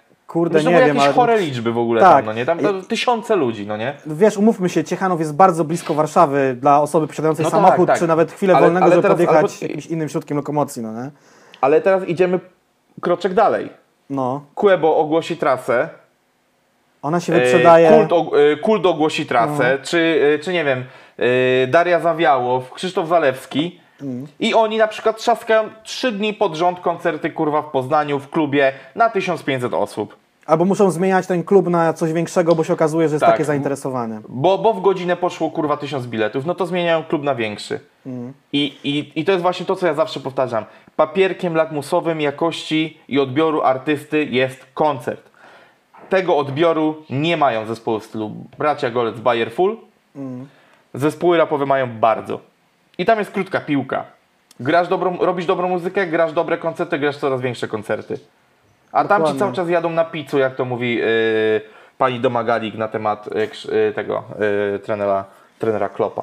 Ja chciałem zacytować Binkowskiego, Orły Białe, dzisiaj jest ten dzień. Yy, w ogóle tak, y, lider Bayer Full, Sławomir Świeżyński, on w ogóle się buja z naszą chyba obecną władzą, on ma z nim No tak, to, to, to jest, to jest inna historia. kwestia, ale, ale której nie chciałbym poruszać, dyskredytuje. ten, on on zapytał, to był chyba, to jest nawet fragment w tej chwili w artykule widzę, bo to już jako mem krąży internetowy, Mm. w programie Agnieszki Gozdyry, to jest w ogóle u niej na Twitterze wrzucone, w Polsacie News e, w debacie dnia zapytał, kto chce ich płytę kupić, zespół Bayer, e, wróć, e, mm, tak, kto chce ich płytę kupić, E, Bayer Full sprzedał w Polsce 17 milionów płyt i że w ogóle kto dzisiaj kultu słucha, no O, ja wiem, że on próbował dyskredytować ten zespół czy, czy, czy coś, ale no mógł użyć innego porównania, no bo bardziej chyba przestrzelić nie mógł. No to jest znany i nadal funkcjonujący zespół i też z bardzo długą historią. No nie można ich tak zanegować, no. Powiem wam tak. E, Bayer Full sprzedał dużo kaset. To, to jest tak jak legendarne. Ja myślę, że to 17 milionów składa się głównie z czegoś takiego, jak legendarna sprzedaż pierwszej płyty Leroya. Tak, i Leroy do tej pory jedzie na tym, że mu się ten y, scyzoryk sprzedał w 90 tam brrr, czwartym, piątym czy szóstym 100 tysięcy, ale dzisiaj gdyby Leroy wydał płytę, no to hmm, życzyłbym mu chociaż dobicie do tego symbolicznego złota, no nie? I nie ze streamingu, I- tylko z fizycznej sprzedaży. I powiem wam tak, co do, yy, co do tego kultu. Kurwa mać, ludzie. Kult. Gra rocznie minimum dwie trasy. Bo to jest albo kult, albo kazik. I to jest Dokładnie. albo kazik na żywo, albo kazik akustycznie, albo kult pomarańczowa trasa, albo kult akustik. Kurwa, oni co jakiś tam czas zmieniają te trasy El Dupa tak jeszcze, dalej. też nie wiem, że ten El Dupę to jeszcze ten projekt grają, tam jest mnóstwo tych projektów O takich. nie, no El Dupa to już chyba od wielu, wielu lat nie istnieje, ale oni, Okej, no. oni notorycznie w każdym mieście mają praktycznie soldauty, proszę bardzo. Y, Trasa y, pomarańczowa y, na końcu, y, która się odbyła rok temu. Raz, dwa, trzy, cztery, pięć, sześć, siedem, osiem, dziewięć, dziesięć, jedenaście, dwanaście, trzynaście, czternaście. 14 koncertów w Polsce. Po Tylko, pe- tylko y, y, Gdynia bez soldautu, Katowice bez soldautu, Nowa Ruda, no to może był jakiś po prostu mały koncert, ale za to moi kochani trzykrotnie wyprzedana kurwa mać Warszawa. Więc Gdzie to są e, koncerty, po ile jest- tam poniżej kafla nie ma pewnie koncertów ludzi, w sensie tysiąc osób. proszę? Poniżej tysiąca no osób no, tam. nie no, oni grają w stodole Warszawy, no to to masz trzy razy po tysiąc, no. Hmm. Jak nie więcej, ja nie pamiętam pojemności stodoły, no. No ale to są, to są porządne trasy, ludzie, no kurwa, no, jakby w ogóle co to jest za, to jest od- odrealnienie, bo on zagrał 15 koncertów darmowych na Dniu Kiełbasy, kurwa, i on myśli, że jest, yy, że, że, że, gra po, że gra poważne koncerty, no. A, a- weryfikacja jest bardzo szybka i bardzo, yy, bardzo bolesna. Aha, no i tu Więc się no- zrobiła się taka zabawna e, historyjka, że e, jego mater e, materiały jego, no Bayer Fullu na YouTubie mają jakieś tam wyświetlenia, no bo Disco Polo też tam też zawitało. No i na przykład ma klip jakiś tam um, 3,2 miliona, ale dopisali sobie w tytule 42 miliony 983 wyświetlenia ogółem, w sensie pewnie wszystkie legalne i nieoficjalne wrzutki, no. To jest taka próba czarowania rzeczywistości, no to... Mm. Ech. No, ale żeby nie być gołosłownym dalej, yy, jeżeli chodzi o kult. Wiem, że dzisiaj mało rapowo, ale wiecie, że jakby raperów ten temat też dotyczy. Ale to jest fundusz Na- kultury, nie tylko rap jest kulturą. Na, yy, trasa 2019, kult akustik. Raz, dwa, trzy, cztery, pięć, sześć, siedem, osiem, dziewięć, dziesięć, jedenaście, dwanaście, trzynaście. 13 koncertów i w takich miejscach jak Filharmonia w Szczecinie, Polska Filharmonia Bałtycka w Gdańsku, trzykrotnie znowu Stodoła, soldauty, CKK Jordanki, Katowice Miasto Ogrodów, to jest bardzo duże miejsce koncertowe, wyprzedane, Kraków Kijów Centrum, wyprzedane, Wrocław, wyprzedany, Poznań, wyprzedany, Bydgoszcz, wyprzedana, Wytwórnia w Łodzi, o dziwo nie wyprzedana, ale jak to? Łódź, kurwa! E, Centrum, spo, e, ce- Centrum Spotkania Kultur w Lublinie wyprzedane. Stodoła ponownie wyprzedana. Kochani, kurwa mać, to jest, to jest realny fan. Nie, że puści sobie majteczki w kropeczki do sprzątania kurwa e, kurzów, czy do odkurzania w sobotę. Tylko to jest człowiek, to, to, to jest realna, realny, realny koncert, wiecie o co chodzi, no nie?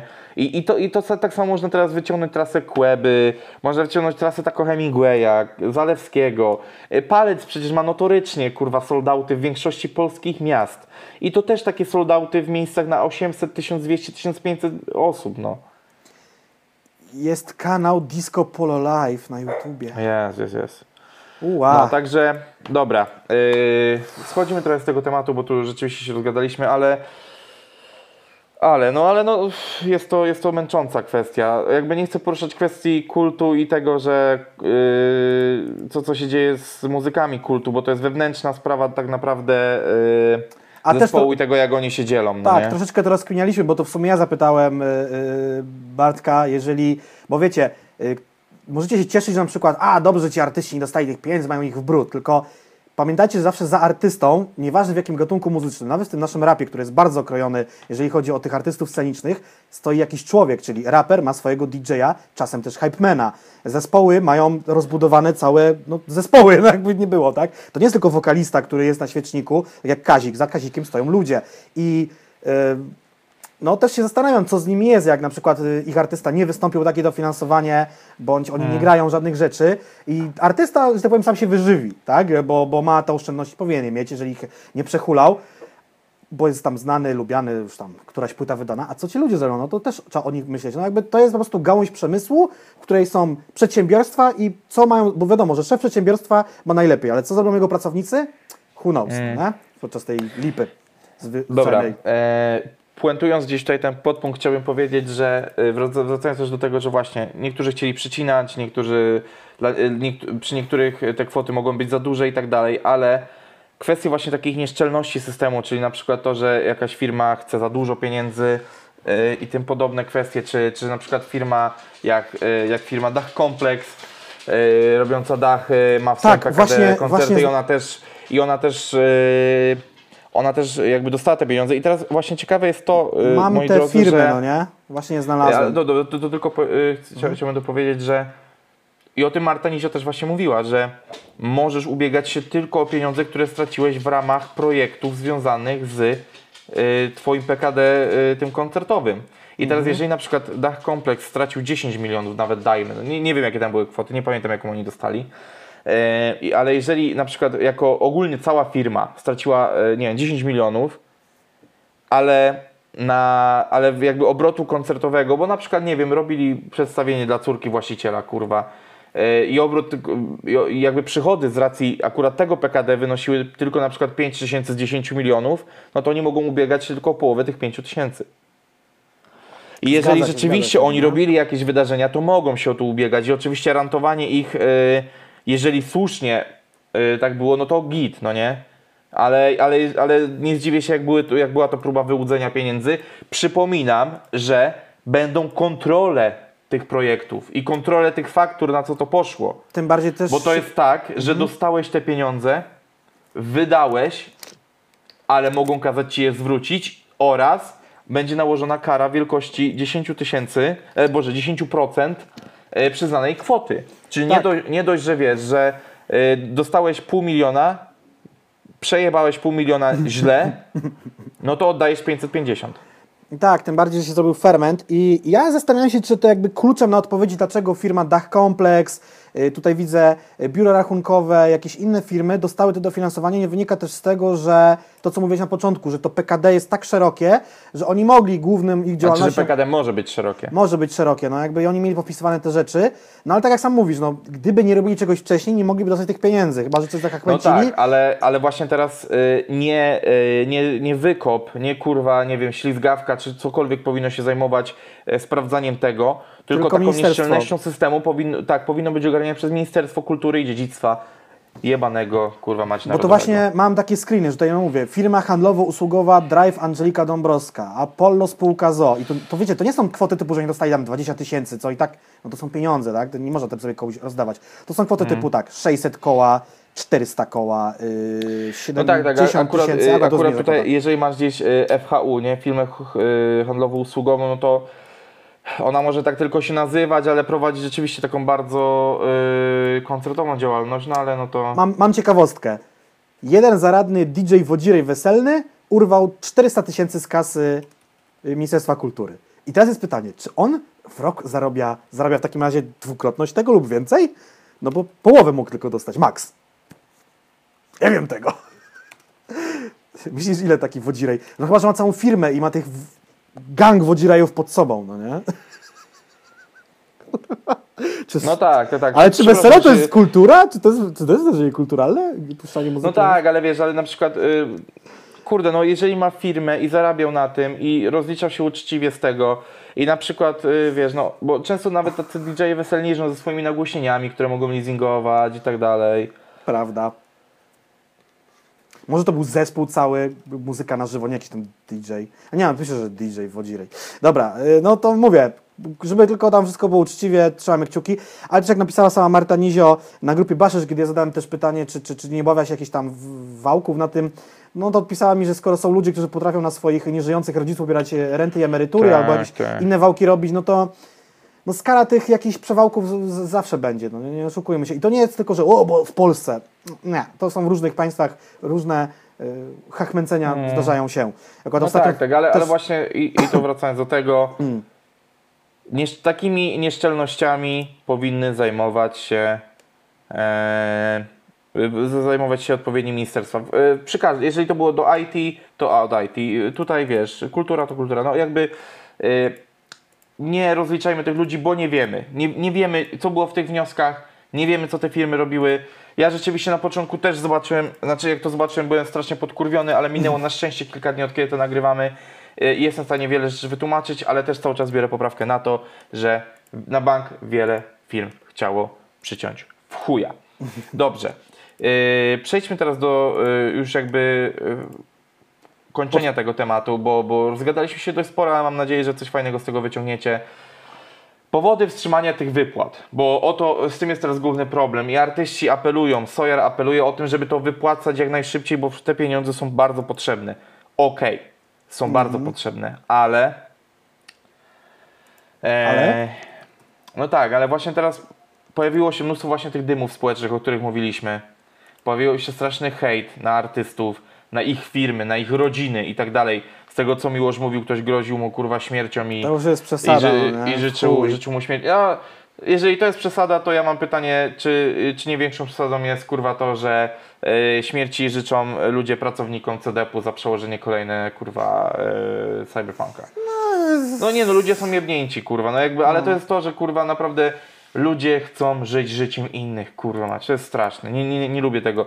Ja też lubię czasami poplotkować, ja też nie zawsze, kurwa, trzymam tylko nos w swoich sprawach. Nie jestem krystaliczny, żeby tutaj nie było, że ja się teraz y, mówię, że ludzie są tacy źli, a nie jestem ludziem. Jestem ludziem y, i też mam wszystkie takie przywary, ale staram się z nimi walczyć i nie i jakby jak zobaczyłem Dach Kompleks, to nie wiebałem kurwa zdjęcia tego gościa na Facebooka i ta kurwa chce zajebać mi pieniądze, kurwa, które należą się mi, bo ja mam firmę koncertową. No nie, moi drodzy, no nie.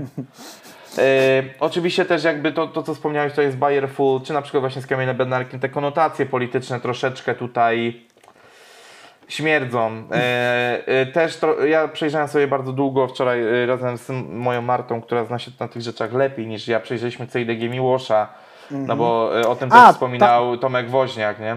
Tak, y, jakby y, chyba on, ale też y, no, mniejsza z tym, z kim gadałem na Instagramie o tym, że to z Barkiem rozkminialiśmy przed, przed podcastem, czy y, czekaj, wytłumaczę, to jest CIDG, czyli to jest centralna, co to jest? Nie, centralna? Centralna ewidencja e, e, Działalności gospodarczej, tak? CIDG.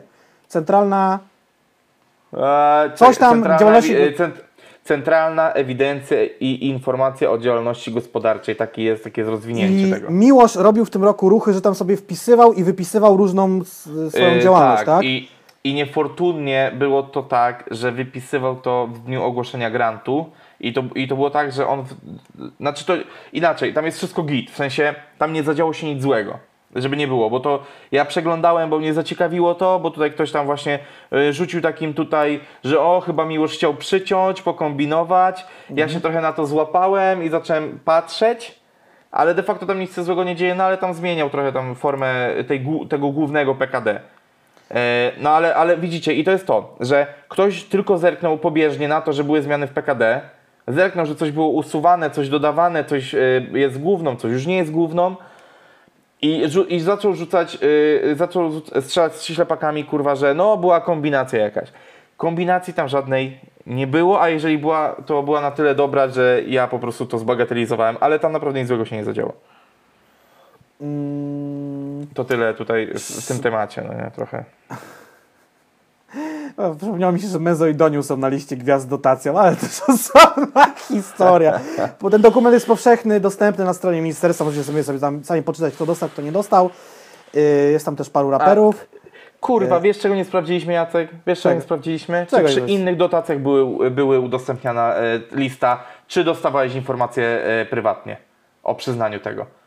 Bo jeżeli, bo, i to mówię, to jest założenie, jeżeli było tak, że inne, przy innych dotacjach firmy dostawały informacje prywatnie, a nie za pośrednictwem ogólnodostępnej listy, no to w chuj podłożenie świni, kurwa, teraz i, i znowu próba dzielenia społeczeństwa, że no my, biedni Polacy, odbiorcy i te wielkie gwiazdy, które dostały.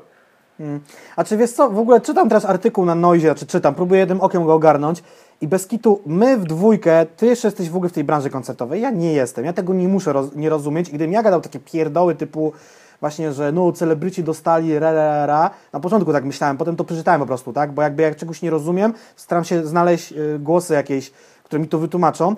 I tu nawet się wypowiada jakiś ekonomista w tym artykule dla Noizu, że to jest skandal, że duzi dostali, a mali nie dostali, no właśnie, no właśnie nie, dostali wszyscy ci, którzy złożyli wniosek, go poprawnie wypełnili, a duzi dostali, bo A, zgłosili, B, bo podnoszą też duże koszty i dużo osób zatrudniają. O, i widzicie, takie logiczne, jeszcze no, jedna, nie? jedna, rzecz mi się, je- jedna rzecz mi się przypomniała, że też jakość i kwota zależała też od kreatywności artystów. Tak, no albo, dostać... albo ich menadżerów, że mieli pomysł na wykorzystanie tych pieniędzy. Mhm. A jeżeli jesteś typem, który piąty rok robi płytę swojego życia, która rozjebia rynek yy, i kurwa chcesz na to dostać 20 tysięcy, no to no sorry kurwa gościu, no jakby wiesz. Jakby no, tutaj jednak ta przedsiębiorczość trochę wychodzi, no nie? Że jak ktoś jest taki, no... No tak no. To jest to, przedsiębiorczość jest niemierzalna, to w tym czasie albo urodzić, albo może się tego nauczyć, cholera ich wie. Ja na przykład czegoś tak. takiego nie mam, no nie? Więc jestem tutaj. Ja po tylu latach w tej branży kurwa nie wiem czy ja mam, czy ja nie mam. E, dobra, chciałbym teraz e, przejść już do ostatniego podpunktu, Tak jest.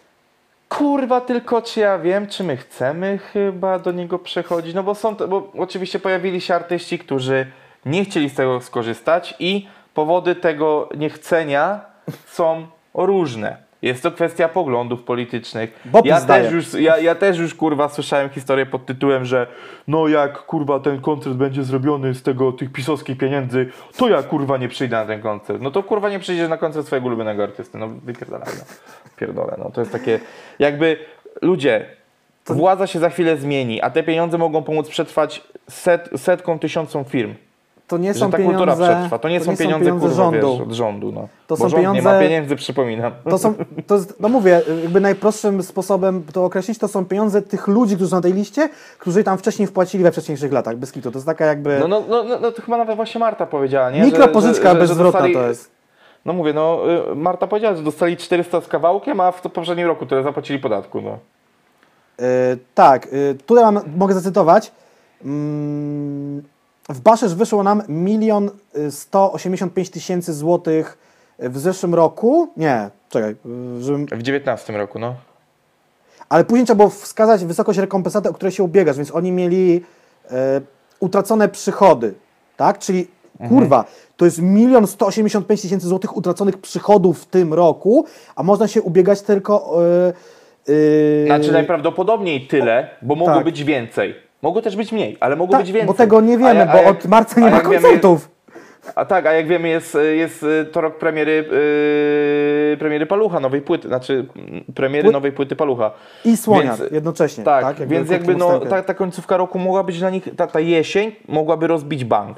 Tak, a tutaj no- Marta dalej pisze, wpisałyśmy mniej niż połowę, ponieważ uwzględniliśmy tylko koszty kwalifikowalne oraz rozpisałyśmy projekty, które jesteśmy w stanie zrealizować do końca No tak, roku. tak, tak, tak, tak. I No Baszesz to- to- dostało ile? to- to- to- to 400 jest- koła czy pół miliona dostali koniec końców? Jeszcze raz? 400 koła oni dostali, Baszesz? No masz listę, na której kontrol i zbaszesz.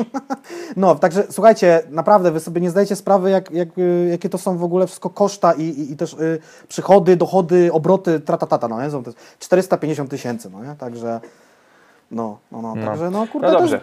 przemysł, przemysł muzyczny. E. Co do, co do tych ludzi, którzy się nie zgłosili i się pochwalili tym, że się nie zgłosili. To ja nie mam tej listy zbyt długiej, bo o niej zapomniałem. Ale był na przykład wcześniej wywołany do tablicy Kazik. E, był Yy, Góral. Był góral, który, jak sam mi I- zwróciłeś uwagę w poście, twierdzi, że nie zagrał koncertów, a zagrał. I teraz, e, panie Piotrze, kurwa mać. Nie podoba mi się bardzo coś Nie takiego. zobaczę tego, uwierz mi. Ch- mogę mu to wysłać e, albo jego żonie ten fragment. Nie podoba mi się coś takiego, że kłamiemy w, po, kłamiemy w postach publicznych na temat tego, że nie graliśmy koncertów.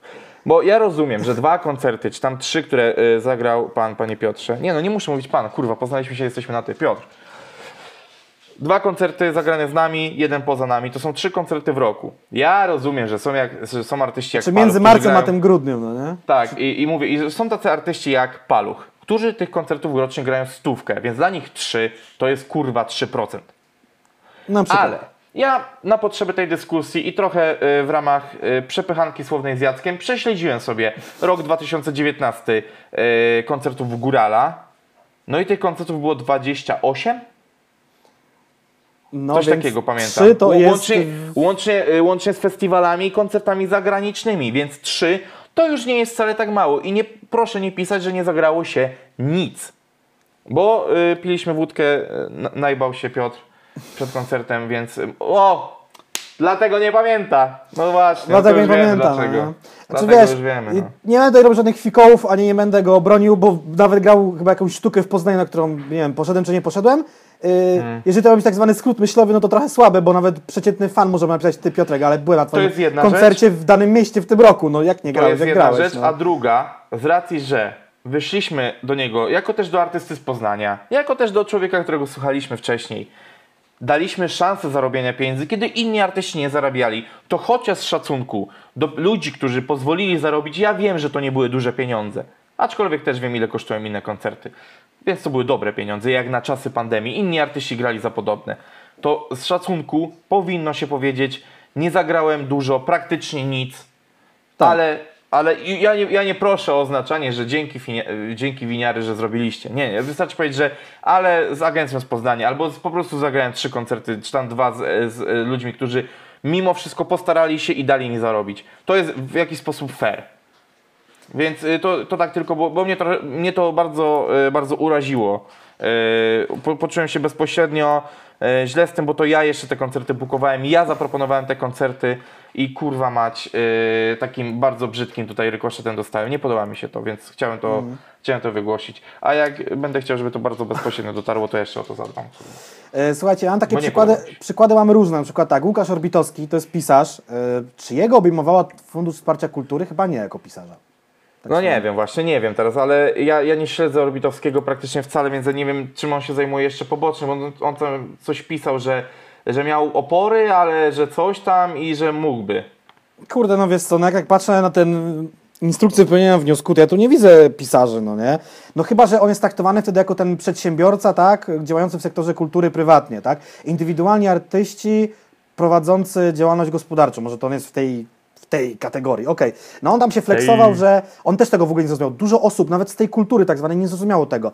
On tutaj wymienia, no, że tam y, milion powędrował do Bajmu, 180 tysięcy do Ju- Justyny Steczkowskiej i że jest frajerem, że nie wystąpił i że mógłby wystąpić y, i, i następnym przekaże to na jakieś tam środki na y, tak zwane biedne dzieci. No, no nie mógłby, ani nie mógłby przekazać totalnie tych pieniędzy, które by dostał, chyba żeby za te pieniądze, które dostał, zrobił coś w ramach kultury, zarobił i te zarobione przekazał. To dopiero wtedy mógłby. To tak, albo zrobiłby, nie wiem... Dla tych dzieci, na rzecz tych Yy, dzieci, tak? Nie, nie, nie. On jest yy, na przykład, no, jeżeli by zrobił sztukę teatralną na bazie swojej książki, w której braliby udział, brałyby udział dzieci i te dzieci, i tym dzieciom by zapłacił. To chyba wtedy, kurwa, no nie wiem.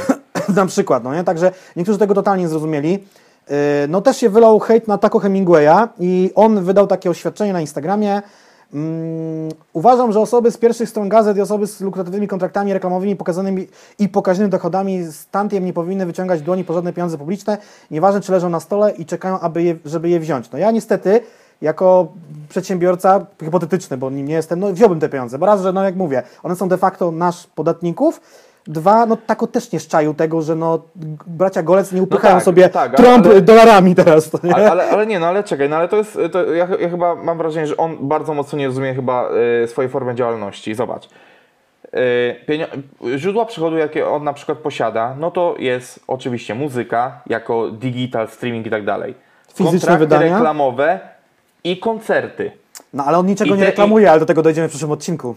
No ale jakby te koncerty, e, te koncerty, jak- jakby inaczej, że mógłby się ubiegać tylko o 50% pieniędzy, który, e, które mógłby uzyskać z, tej, z tego jednego pionu, z tych koncertów.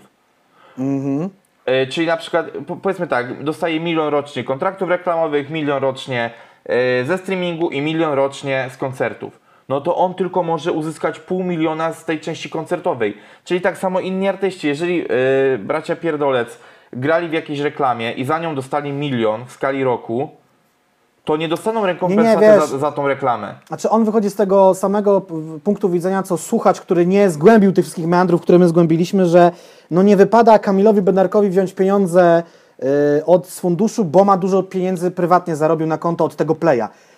Ale oczywiście może tymi pieniędzmi z Playa opłacić swoich pracowników, ale może woli to zrobić z Funduszu Wsparcia Kultury, a nie swojego siana wyżygiwać, no bo też nie wie, ile nie będzie występował, a może on też nie gra już biletowanych koncertów, bo mu się skończyło i musiałby zagrać jakiś Sylwester dla dwójki, czy, czy jakieś inne mrągowo, no.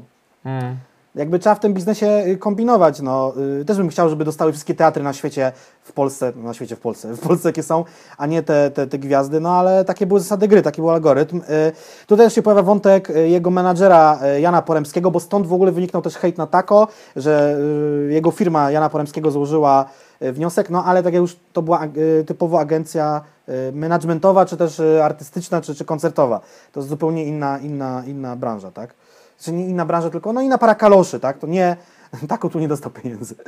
E, Kenke też pisał, że, że mm, nie dostał siana, no bo to firma Baszysz organizuje eventy i koncerty i to jest zupełnie inna y, I sprawa. nawet jeżeli Baszysz wystąpił o duże pieniądze, to nie są to pieniądze, które mają wspomóc Kenkę, tylko tych mniejszych artystów, o tym mówiliśmy wcześniej. Tak, y, Żulczyk jakby napisał jeden wpis, pisarz Żulczyk, gdyby ktoś nie wiedział, y, jeden wpis, potem go skorygował y, i jednak, y, że tak powiem, wycofał się ze swoich y, słów. Abelard Giza też pisał, że właśnie to dostał jego Tak, Menago, tak, tak. zgłosił się do finansowania, dostał 135 tysięcy złotych, oczywiście nic to nie dotrze do Gizy, a też jego menadżer nie tylko zajmuje się management, na- managementowaniem, zarządzaniem, obsługą Abelarda No tak, tak, no bo to, Gizy, jest, no to się tak wiesz, to się tak fajnie patrzy, że jest duże nazwisko w nazwie firmy, no to trzeba obsmarować. No nie, no kurwa ludzie. I to, jest, kolei- I to jest właśnie, i to jest to, do czego chciałbym teraz na sekundkę wrócić, Mhm. czyli nagrywamy to dnia 21 listopada, Światowy Dzień Życzliwości i Pozdrowień, więc bądźmy dla siebie życzliwi, nie rantujmy ludzi w internecie i nie oczerniajmy innych, bo zobaczcie, zobaczcie jak bardzo prosty sposób z Jackiem, naprawdę nie, to my nie poświęciliśmy yy, doby na przygotowanie tego. To było kilka godzin i zobaczcie jak w prosty sposób można było rozwiać wiele, wiele wątpliwości. Generalnie jest tak, że wszyscy my chcemy widzieć świat dosyć prosto. Chcemy widzieć czarne albo białe. Ktoś jest zły, ktoś jest dobry. Wszystkie te sprawy są bardzo skomplikowane. Yy, Zejdę na sekundę na COVID. Bardzo teraz się mówi, że te kurwa, te testy tego COVID-a to nie działają. Te testy PCR to tylko te wyniki pozytywne dają.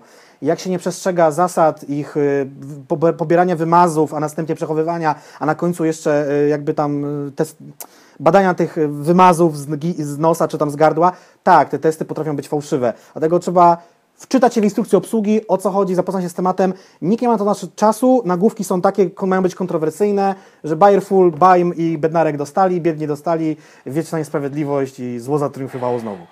No właśnie. Dobrze, mam wrażenie, że temat polowania na czarownicę został przez nas wyczerpany. Ja w międzyczasie, jak rozmawialiśmy, przejrzałem sobie całą listę i mniej lub bardziej chronologiczny sposób, ale wypełniliśmy wszystkie punkty rozmowy, o których rozmawialiśmy wcześniej. A więc y, przechodzimy de facto znowu do rozmów. O Boże! Tak, y, nieco Tak. lżejszy temat. Tak, znaczy ja myślę, że bardzo, y, bardzo dobry temat. Ja pozwolę sobie teraz wyciągnąć tutaj za pazuchy, bo będziemy rozmawiali o kontynuacji tej książki oraz Ja ma- o kontynuacji ja- o- tej książki. U mnie tam leży, na Eee, kupce tak E, zwanej. Po, e, po, posiadam je tutaj jako pożyczone, ponieważ e, nigdy wcześniej się nie zainteresowałem i po prostu za- Czytaniem? ten temat. To jest pierwsza książka, którą przeczytasz w życiu? ni- Nigdy wcześniej nie czytałem. Czekaj, co to jest? Czekaj, to się a, a gryzie? Te literki, wiesz, to w słowa i to się łączy i to jakoś Tak. leci. I to są zdania? To są O zdania. ja, o ja pierdolę.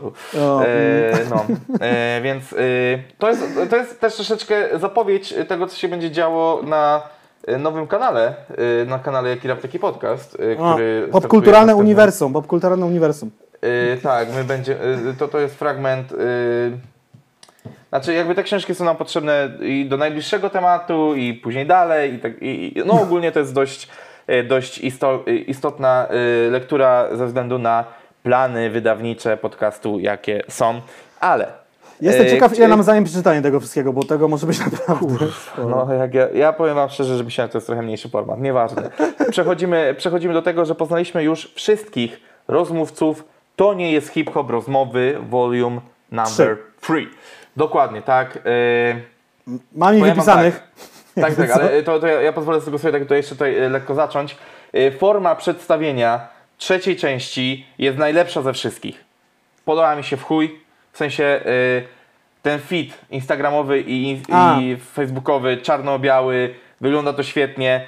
Yy, dlaczego podoba mi się to bardzo, zobaczycie yy, na Instagramie Jaki Rap Taki Podcast. Nie inspirowałem się akurat tym, ale, ale będzie, na, naprawdę nasz Instagram będzie bardzo ładny, będziemy mieli nowe miniaturki, troszeczkę zmieniony layout i w ogóle będzie super ślicznie, pięknie, ale, yy, ale właśnie też tutaj na ten layout chciałem Wam zwrócić uwagę i na formę przedstawienia gości, bo to o gościach będziemy mówili teraz w pierwszej kolejności, yy, jeżeli chodzi o tą trzecią część, bo wygląda to tak, że jest cytat, na, na, na czarnej grafice jest cytat, Tak zwany anonimowy chyba? tak, jak, albo, albo to jest tytuł po prostu. E, tak, bo to jest przekazane jako tytuł. E, jest fragment książki, jest data, z, e, z, jakie, z jakiego momentu pochodzi rozmowa. Nagrania. I jest długość tego nagrania. I na przykład jest kurwa gadka z Eldo, na przykład miała ponad 7,5 godziny. Chyba jeden me- z najdłuższych wywiadów tam, jakie zrobili w ogóle. Tak, w ogóle to jest super, że to, że, że to tak rozpisali. E, I teraz oddaję głos e, Jacku do Ciebie, e, żebyś przybliżył nam Tak, gości. na, na Instagramie, nasz Instagram będzie ładniejszy nawet niż ja w stroju Czubaki.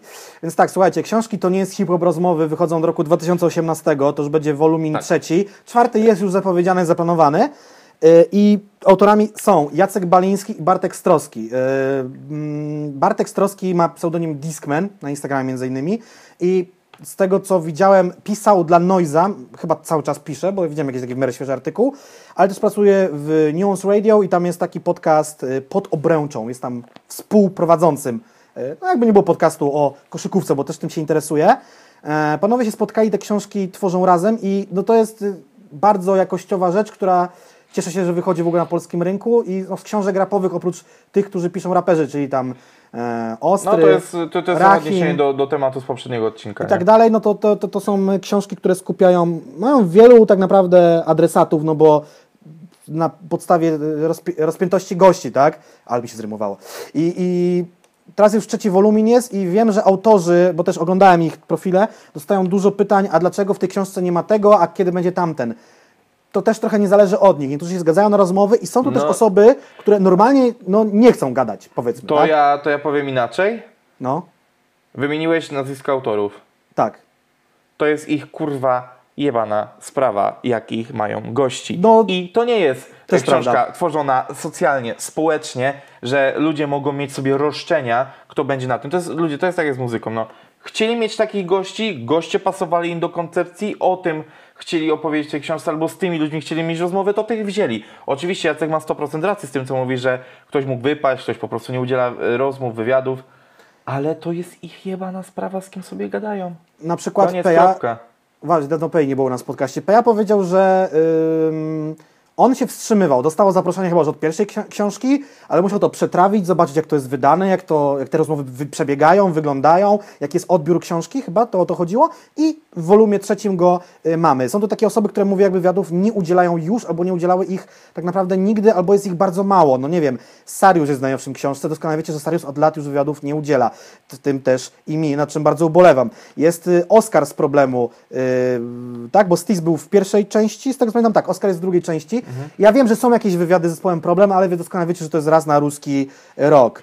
Y, Są też y, wywiady z osobami, które tych wywiadów nie miały okazji w ogóle udzielać lub udzielają je pierwszy raz w tak szerokiej formie, na przykład jak Ania Wójcik z Albo- Prosto, czy tytuł z asfaltu, no nie? Właśnie, albo są to ludzie, którzy powinni tych wywiadów udzielać, a nikt ich nie chce zapytać o zdanie. A są zajebiście ciekawymi postaciami za tak zwanych Tak. kulisów, bo stoją za dziesiątkami proje projektów, które wy znacie, lubicie, szanujecie, a nawet nie wiecie, kto tam za te sznurki z tyłu pociągał i pomagał przy nich, no nie? Także no to jest kawał, kawał rozmów. I co, może na szybkości przelecę tych najnowszych gości, którzy będą. Oni są chyba Tak, bo, alfabetycznie bo w pewnym sensie. cię o to, a w jak zwykle nie posłuchałeś, zrobiłeś w ogóle coś innego, no ale... Aha, no dobra. Y, y, DJ 600V, y, Bonson, Eldo, Ero, Mateusz Jędrzejewicz, znany, tak jako, znany też jako Menago Flex, y, Kali, Kuba Knap, Witek Michalak, Paluch, Peja Rahim, Returnersi, Sariusz, Spisek Jednego i Bartłomiej Walczuk. Ja z tych Dokładnie wszystkich tak. ludzi tylko Bartłomieja Walczuka nie kojarzyłem, ale przynajmniej się dowiedziałem, że ktoś taki Tak. jest i sobie przeczytam ten wywiad. A jeżeli ktoś by jeszcze nie pamiętał, y, kim jest Witek Michalak, no to y, współwłaściciel niegdyś alkopoligami, nie wiem czy nadal, bo wie, wie, dobrze wiecie jak wygląda kwestia alkopoligami. Szefu Y, Def aktualnie- Jamie. Właśnie, szef, szef Def Jamie, dokładnie, dokładnie. pianu, pianu tam artystycznego, czy tam wielki zarządca. Wiadomo, że nie jest właścicielem Def Jam'a, bo to jest właścicielem z Universal Music. No i powiem Wam, że goście dla mnie, nie wiem nawet czy nie, nie ciekawsi niż Volume 2, chociaż generalnie tych, dobór tych gości jest zawsze taki, że bardziej jest więcej osób, które mnie interesują niż mnie nie interesują, a i tak każdy wywiad przeczytam, żeby się czegoś dowiedzieć. tak to wygląda, no nie? E, Mm, patrzę, patrzę na, na listę z dwójki i patrzę na trójkę. no, No nie, powiem wam tak. Ja uważam, że kaliber za każdym razem jest porównywalny i są to solidni goście. Naprawdę, naprawdę uważam, ja się jeszcze tego nie czytałem, ale jakby śledzę, obserwuję od dawna mhm.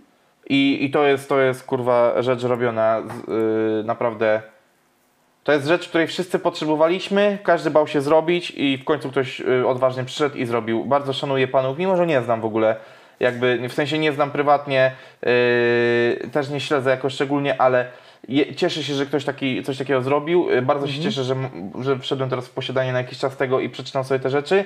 I nie ukrywam, że byłbym bardzo ukontentowany, jeżeli dalibyśmy radę przeprowadzić z nimi podcast yy, na już nowym kanale, o którym po raz kolejny. Generalnie to ja widziałem ich na żywo, no, widziałem na żywo ich raz, jakbym mówił o jakichś y, Beatlesach. Y, Spotkanie mieli w zeszłym roku przy okazji części drugiej y, w poznańskim Arsenale, to jest ten najbrzydszy budynek na rynku, ten taki y, komunistyczny, tam w miejscu zburzonej jakiejś tam kamienicy powstał i tam było spotkanie właśnie z wolumem drugim i, i co, tam sobie posłuchałem, też tam mm, gdzieś tam y, się przewinął góral w międzyczasie na tym spotkaniu, albo gdzieś tam bokiem.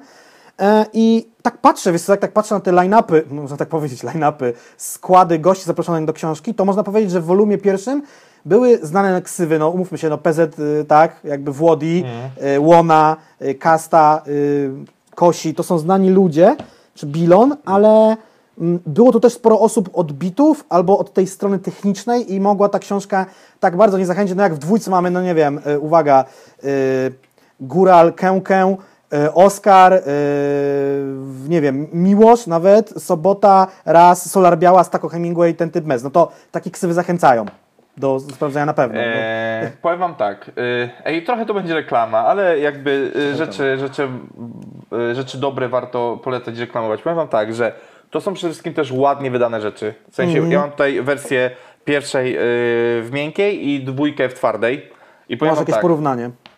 y, jest to świetnie wydana rzecz, jest to estetyczne, w sensie, kurwa mać, no wstyd byłoby pokazać na, ksią- e, po- pokazać na półce? No nie byłoby. Yy, Ja docelowo chciałbym mieć swoje trzy części. E, Kiedyś, znaczy po prostu pewnie jak przeczytam, to już będę chciał je mieć tylko po to, żeby po prostu mieć, tak jak Teraz są po ca- mam, ale... ca- całe pakiety do kupienia, bo dodrukowują Tak, stare, stare wi- książki. Stare, widzę właśnie. poprzednie. E, No, ale tak jak mówię, to jest rzecz naprawdę zrobiona fajnie, rzecz, którą warto mieć i kurwa mać. Powiem wam tak, że na początku jak zobaczyłem rozmiar, mówię, kurde, e, kobyła, no nie, du, du, duża rzecz, no nie, ale z drugiej strony, teraz jak tak o tym myślę, to się bardzo cieszę, bo przynajmniej będzie to coś bardziej treściwego. E, będę mu w końcu po długiej, długiej przerwie. Od dawna, znaczy ja od dawna za bardzo nie czytam, niestety, ale y, jak już czytałem, to czytałem dużo fantastyki, więc fajnie będzie usiąść do czegoś bardziej przyziemnego. Naprawdę bardzo Ja, się cieszę. ja mam rozgrzebane mnóstwo książek, a kończy się zawsze to na audiobookach albo e-bookach. Y, I co w ogóle wyróżnia, to nie jest hip-hop rozmowy, może trochę uprzedzam ten specjalny odcinek, który chcemy zrobić, ale warto to zaznaczyć, dlaczego powinniście to kupić, bo książka volum trzeci wychodzi na początku grudnia, dużo czasu już nie 4 macie, grudnia. żeby, 4 żeby, żeby składać zamówienia, a książka już widziałem, że się drukuje, bo byli w drukarni. Słuchajcie, w, raperzy podchodzą do tej książki inaczej, bo jest to książka, więc o ile można powiedzieć tak, że ten wywiad udzielany do radia, on poszedł w eter, może jest jego zapis, może nie. Na tych YouTubach te wywiady są, zawsze można go zdjąć, albo... No, Albo zawsze można grać tak jak bracia Figo Fago, że każdym razem opowiada się inne historie na te same pytania i po prostu robi Dokładnie. się bekę z tego. A tutaj mamy książkę, więc podchodzą do tego poważnie. Przy, przyjeżdża do ciebie dwójka poważnych ludzi, ro- robią z tobą kilkugodzinny wywiad. Yy, z, właściwie to nie jest wywiad robiony do płyty jakiejś tam danego rapera, tylko to jest taki no, mocno przekrojówka, tak? Z jego życia, różnych płyt, różnych wydarzeń.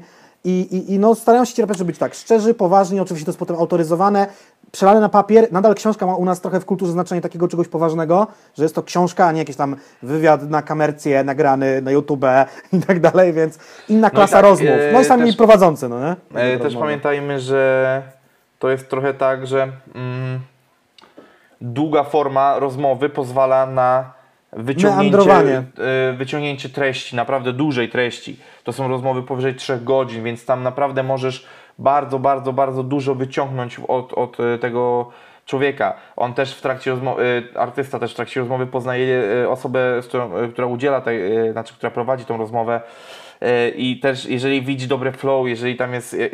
jakaś Wzrasta fajna- stopień zaufania na przykład. tak, tak. I wtedy może powiedzieć coś więcej, może do czegoś przyznać się, do czego nigdy wcześniej by się nie przyznał. Gościowi, który do niego wpada 15 minut po zejściu ze sceny do spoconego i mówi, ej, opowiedz mi coś o tym, no nie? No, to jest zupełnie inna chemia, no nie?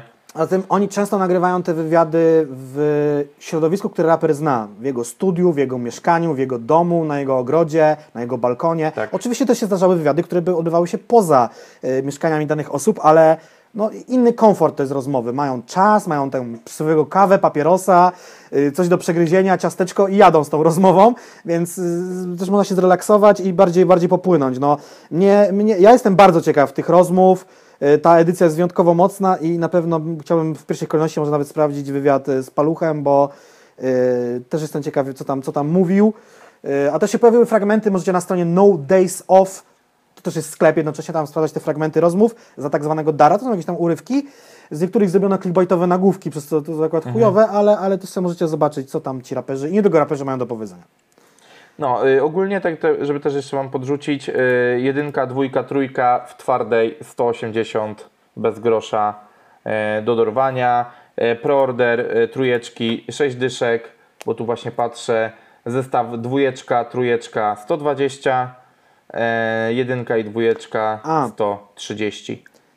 Istotna rzecz. Y, Chłopaki, y, chłopaki, poważni ludzie, nie podpisali żadnej umowy z żadnymi tam empikami, innymi duperelami. Albo to kupujecie u nich w sklepie na do, No Days Off, ale też jest to w sklepie tak, preorder.pl, Asphalt Shop, Que Quality, więc możecie sobie kupić na przykład płytę nową, no nie wiem, rzucam KB w Que Quality Shopie, dołożyć do tego książkę, kupić nową płytę jakąś tam ostrego, Chaos dwójkę, dołożyć do tego książkę. Oczywiście może Wam się przez to zamówienie opóźnić, no bo też weźmy uwagę na daty, ale tego nie kupicie w tak zwanych komercyjnych sieciach sklepowych, no bo oni mają cholernie wielkie marże i to jest po prostu żadnie nieopłacalne. To jest taka mała oficyna wydawnicza, wydają siebie. Y, U nich w sklepie możecie też kupić gadżety, są jakieś piny, kubki, plakaty, gadżety dołączone do książek, także tam to trzeba kupić u źródła. Tak E, powiedział. I, I podobnie tak jak zawsze e, jestem fanem kupowania gier CD Projekt Red na Gogu, tak kierujemy Was do tego, żebyście książki To nie jest hip-hop, rozmowy, część dowolna, kupowali na ich stronie, ponieważ wtedy te pieniądze trafiają bezpośrednio do nich, nie muszą dzielić się pośred... Chyba jest, y, z pośrednikiem. Chyba jest darmowa wysyłka, jak się kupi w preorderze coś takiego, także jeszcze możecie to kupić. Jeszcze macie czas. Whisky kanabisa na nas. A stan czytelnictwa w Polsce na rok 2019 to 39% osób deklarujących przeczytanie przynajmniej jednej książki w roku. Także tak wygląda sytuacja Uch, książkowa ja jestem niestety poza tym. Przez ostatni rok nie przeczytałem nic, kurwa. Ja bym musiał powiedzieć, że czytałem, ale w formie audiobooka. W ogóle hitem jest to, że znalazłem, że ktoś zrobił amatorską wersję audiobooka do Duny. Chłop po prostu O, wziął mikrofon i czytał książkę i mu tego nie zdjęli, bo nie mogą mu tego zdjąć, bo to nie jest łamanie praw autorskich, bo to nie jest tak, że ktoś wziął audiobooka jakiegoś skopiował i wrzucił nielegalnie na YouTube'a. Nie, on przeczytał przez kilka godzin pierwsze tomy Duny jest wrzucone na YouTube'a. Wiadomo, że to nie jest profesjonalnie zrobione, ale jest to jakaś forma audiobooka. Ej, tak by the way, No. E, bardzo polecam e, plakat To nie jest hip-hop rozmowy do dwójeczki. E, nie będę wam opowiadał co na nim jest, wbijajcie na no, no Days Off. I tyle. Jakby, ja wiem, że mamy marne zasięgi, mało osób na to wbija, ale bardzo polecam. Jeżeli lubicie estetyczne rzeczy mieć w domu, to, to, po, po, pozdrawiam. Dobrze, przechodzimy do naszego regularnego segmentu w każdym odcinku, czyli co w tym tygodniu reklamują raperzy. Ej, bez kitu. W tym tygodniu miało nic nie być, ale jednak rzeczywistość nas zaskoczyła. Tak, czyli e, wszystko teraz w naszych W rękach. rękach. To było, to było w kwietniu i o tym chyba mówiliśmy wam, a nawet Bartek mówi, że mówiliśmy, więc Tak, mówię, że. tak, tak, tak, mówiliśmy Czyli. Mateusz Holak y, przerabiający swój numer, tak? Wszędzie dobrze, gdzie nas nie ma, na potrzeby reklamy McDonalda, wtedy jeszcze zrobionej w tak zwanych warunkach. Ja nie wiem, czy oni stylizowali to na nagrywanie telefonem, czy rzeczywiście było telefonem nagrywane. Znaczy, no biorąc pod uwagę to, że na jednym ujęciu jest kurwa hamsko kran wjebany, to jednak ktoś chyba źle ustawił to, ale już poszło. Ale z drugiej strony to są chyba mimo wszystko aktorzy, wiesz? Szczególnie no tak, ale to gość- są, tak, to są, to są aktorzy z reklam wcześniejszych McDonalda, tak, tak, tak, tak, tak. Ten taki, co mówił o babci w tej takiej czapeczce, taki Tak, wielki chłop z takimi łapami, tak, o babci mówił, no nie? Ona tą ksywę babcia. Y, To było w kwietniu, a teraz pojawił się kolejny spot reklamowy, krótszy do tego pierwszego, ma 30 sekund, gdzie Holak już się pojawia per, osobiście e, rapuje, że wszyscy zakładamy maski. Ale widać nasz uśmiech, bo ruszają się uszy. Ej, powiem wam tak. Yy, to tak naprawdę nie jest taka wprost reklama Maka, że żry w Maku, tylko to jest reklama o tym, która też ma wzbudzić w nas poczucie bezpieczeństwa przy robieniu zakupach w Maku. Co, co robi ze mną? No ja mam takie poczucie. Ja wierzę Mateuszowi, kurwa. Ja kupuję tą reklamę. To jest reklama zrobiona fajnie, kolorowo, z pomysłem, nie jest cringe'owa.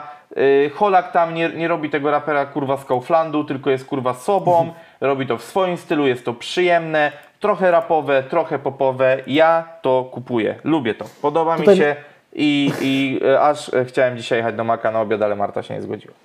E, tak, i teraz wszyscy zakładamy maski i czekamy na oklaski. Ma to sens, gdy zrobimy to wspólnie. Jest tekst nawet pod tą reklamą.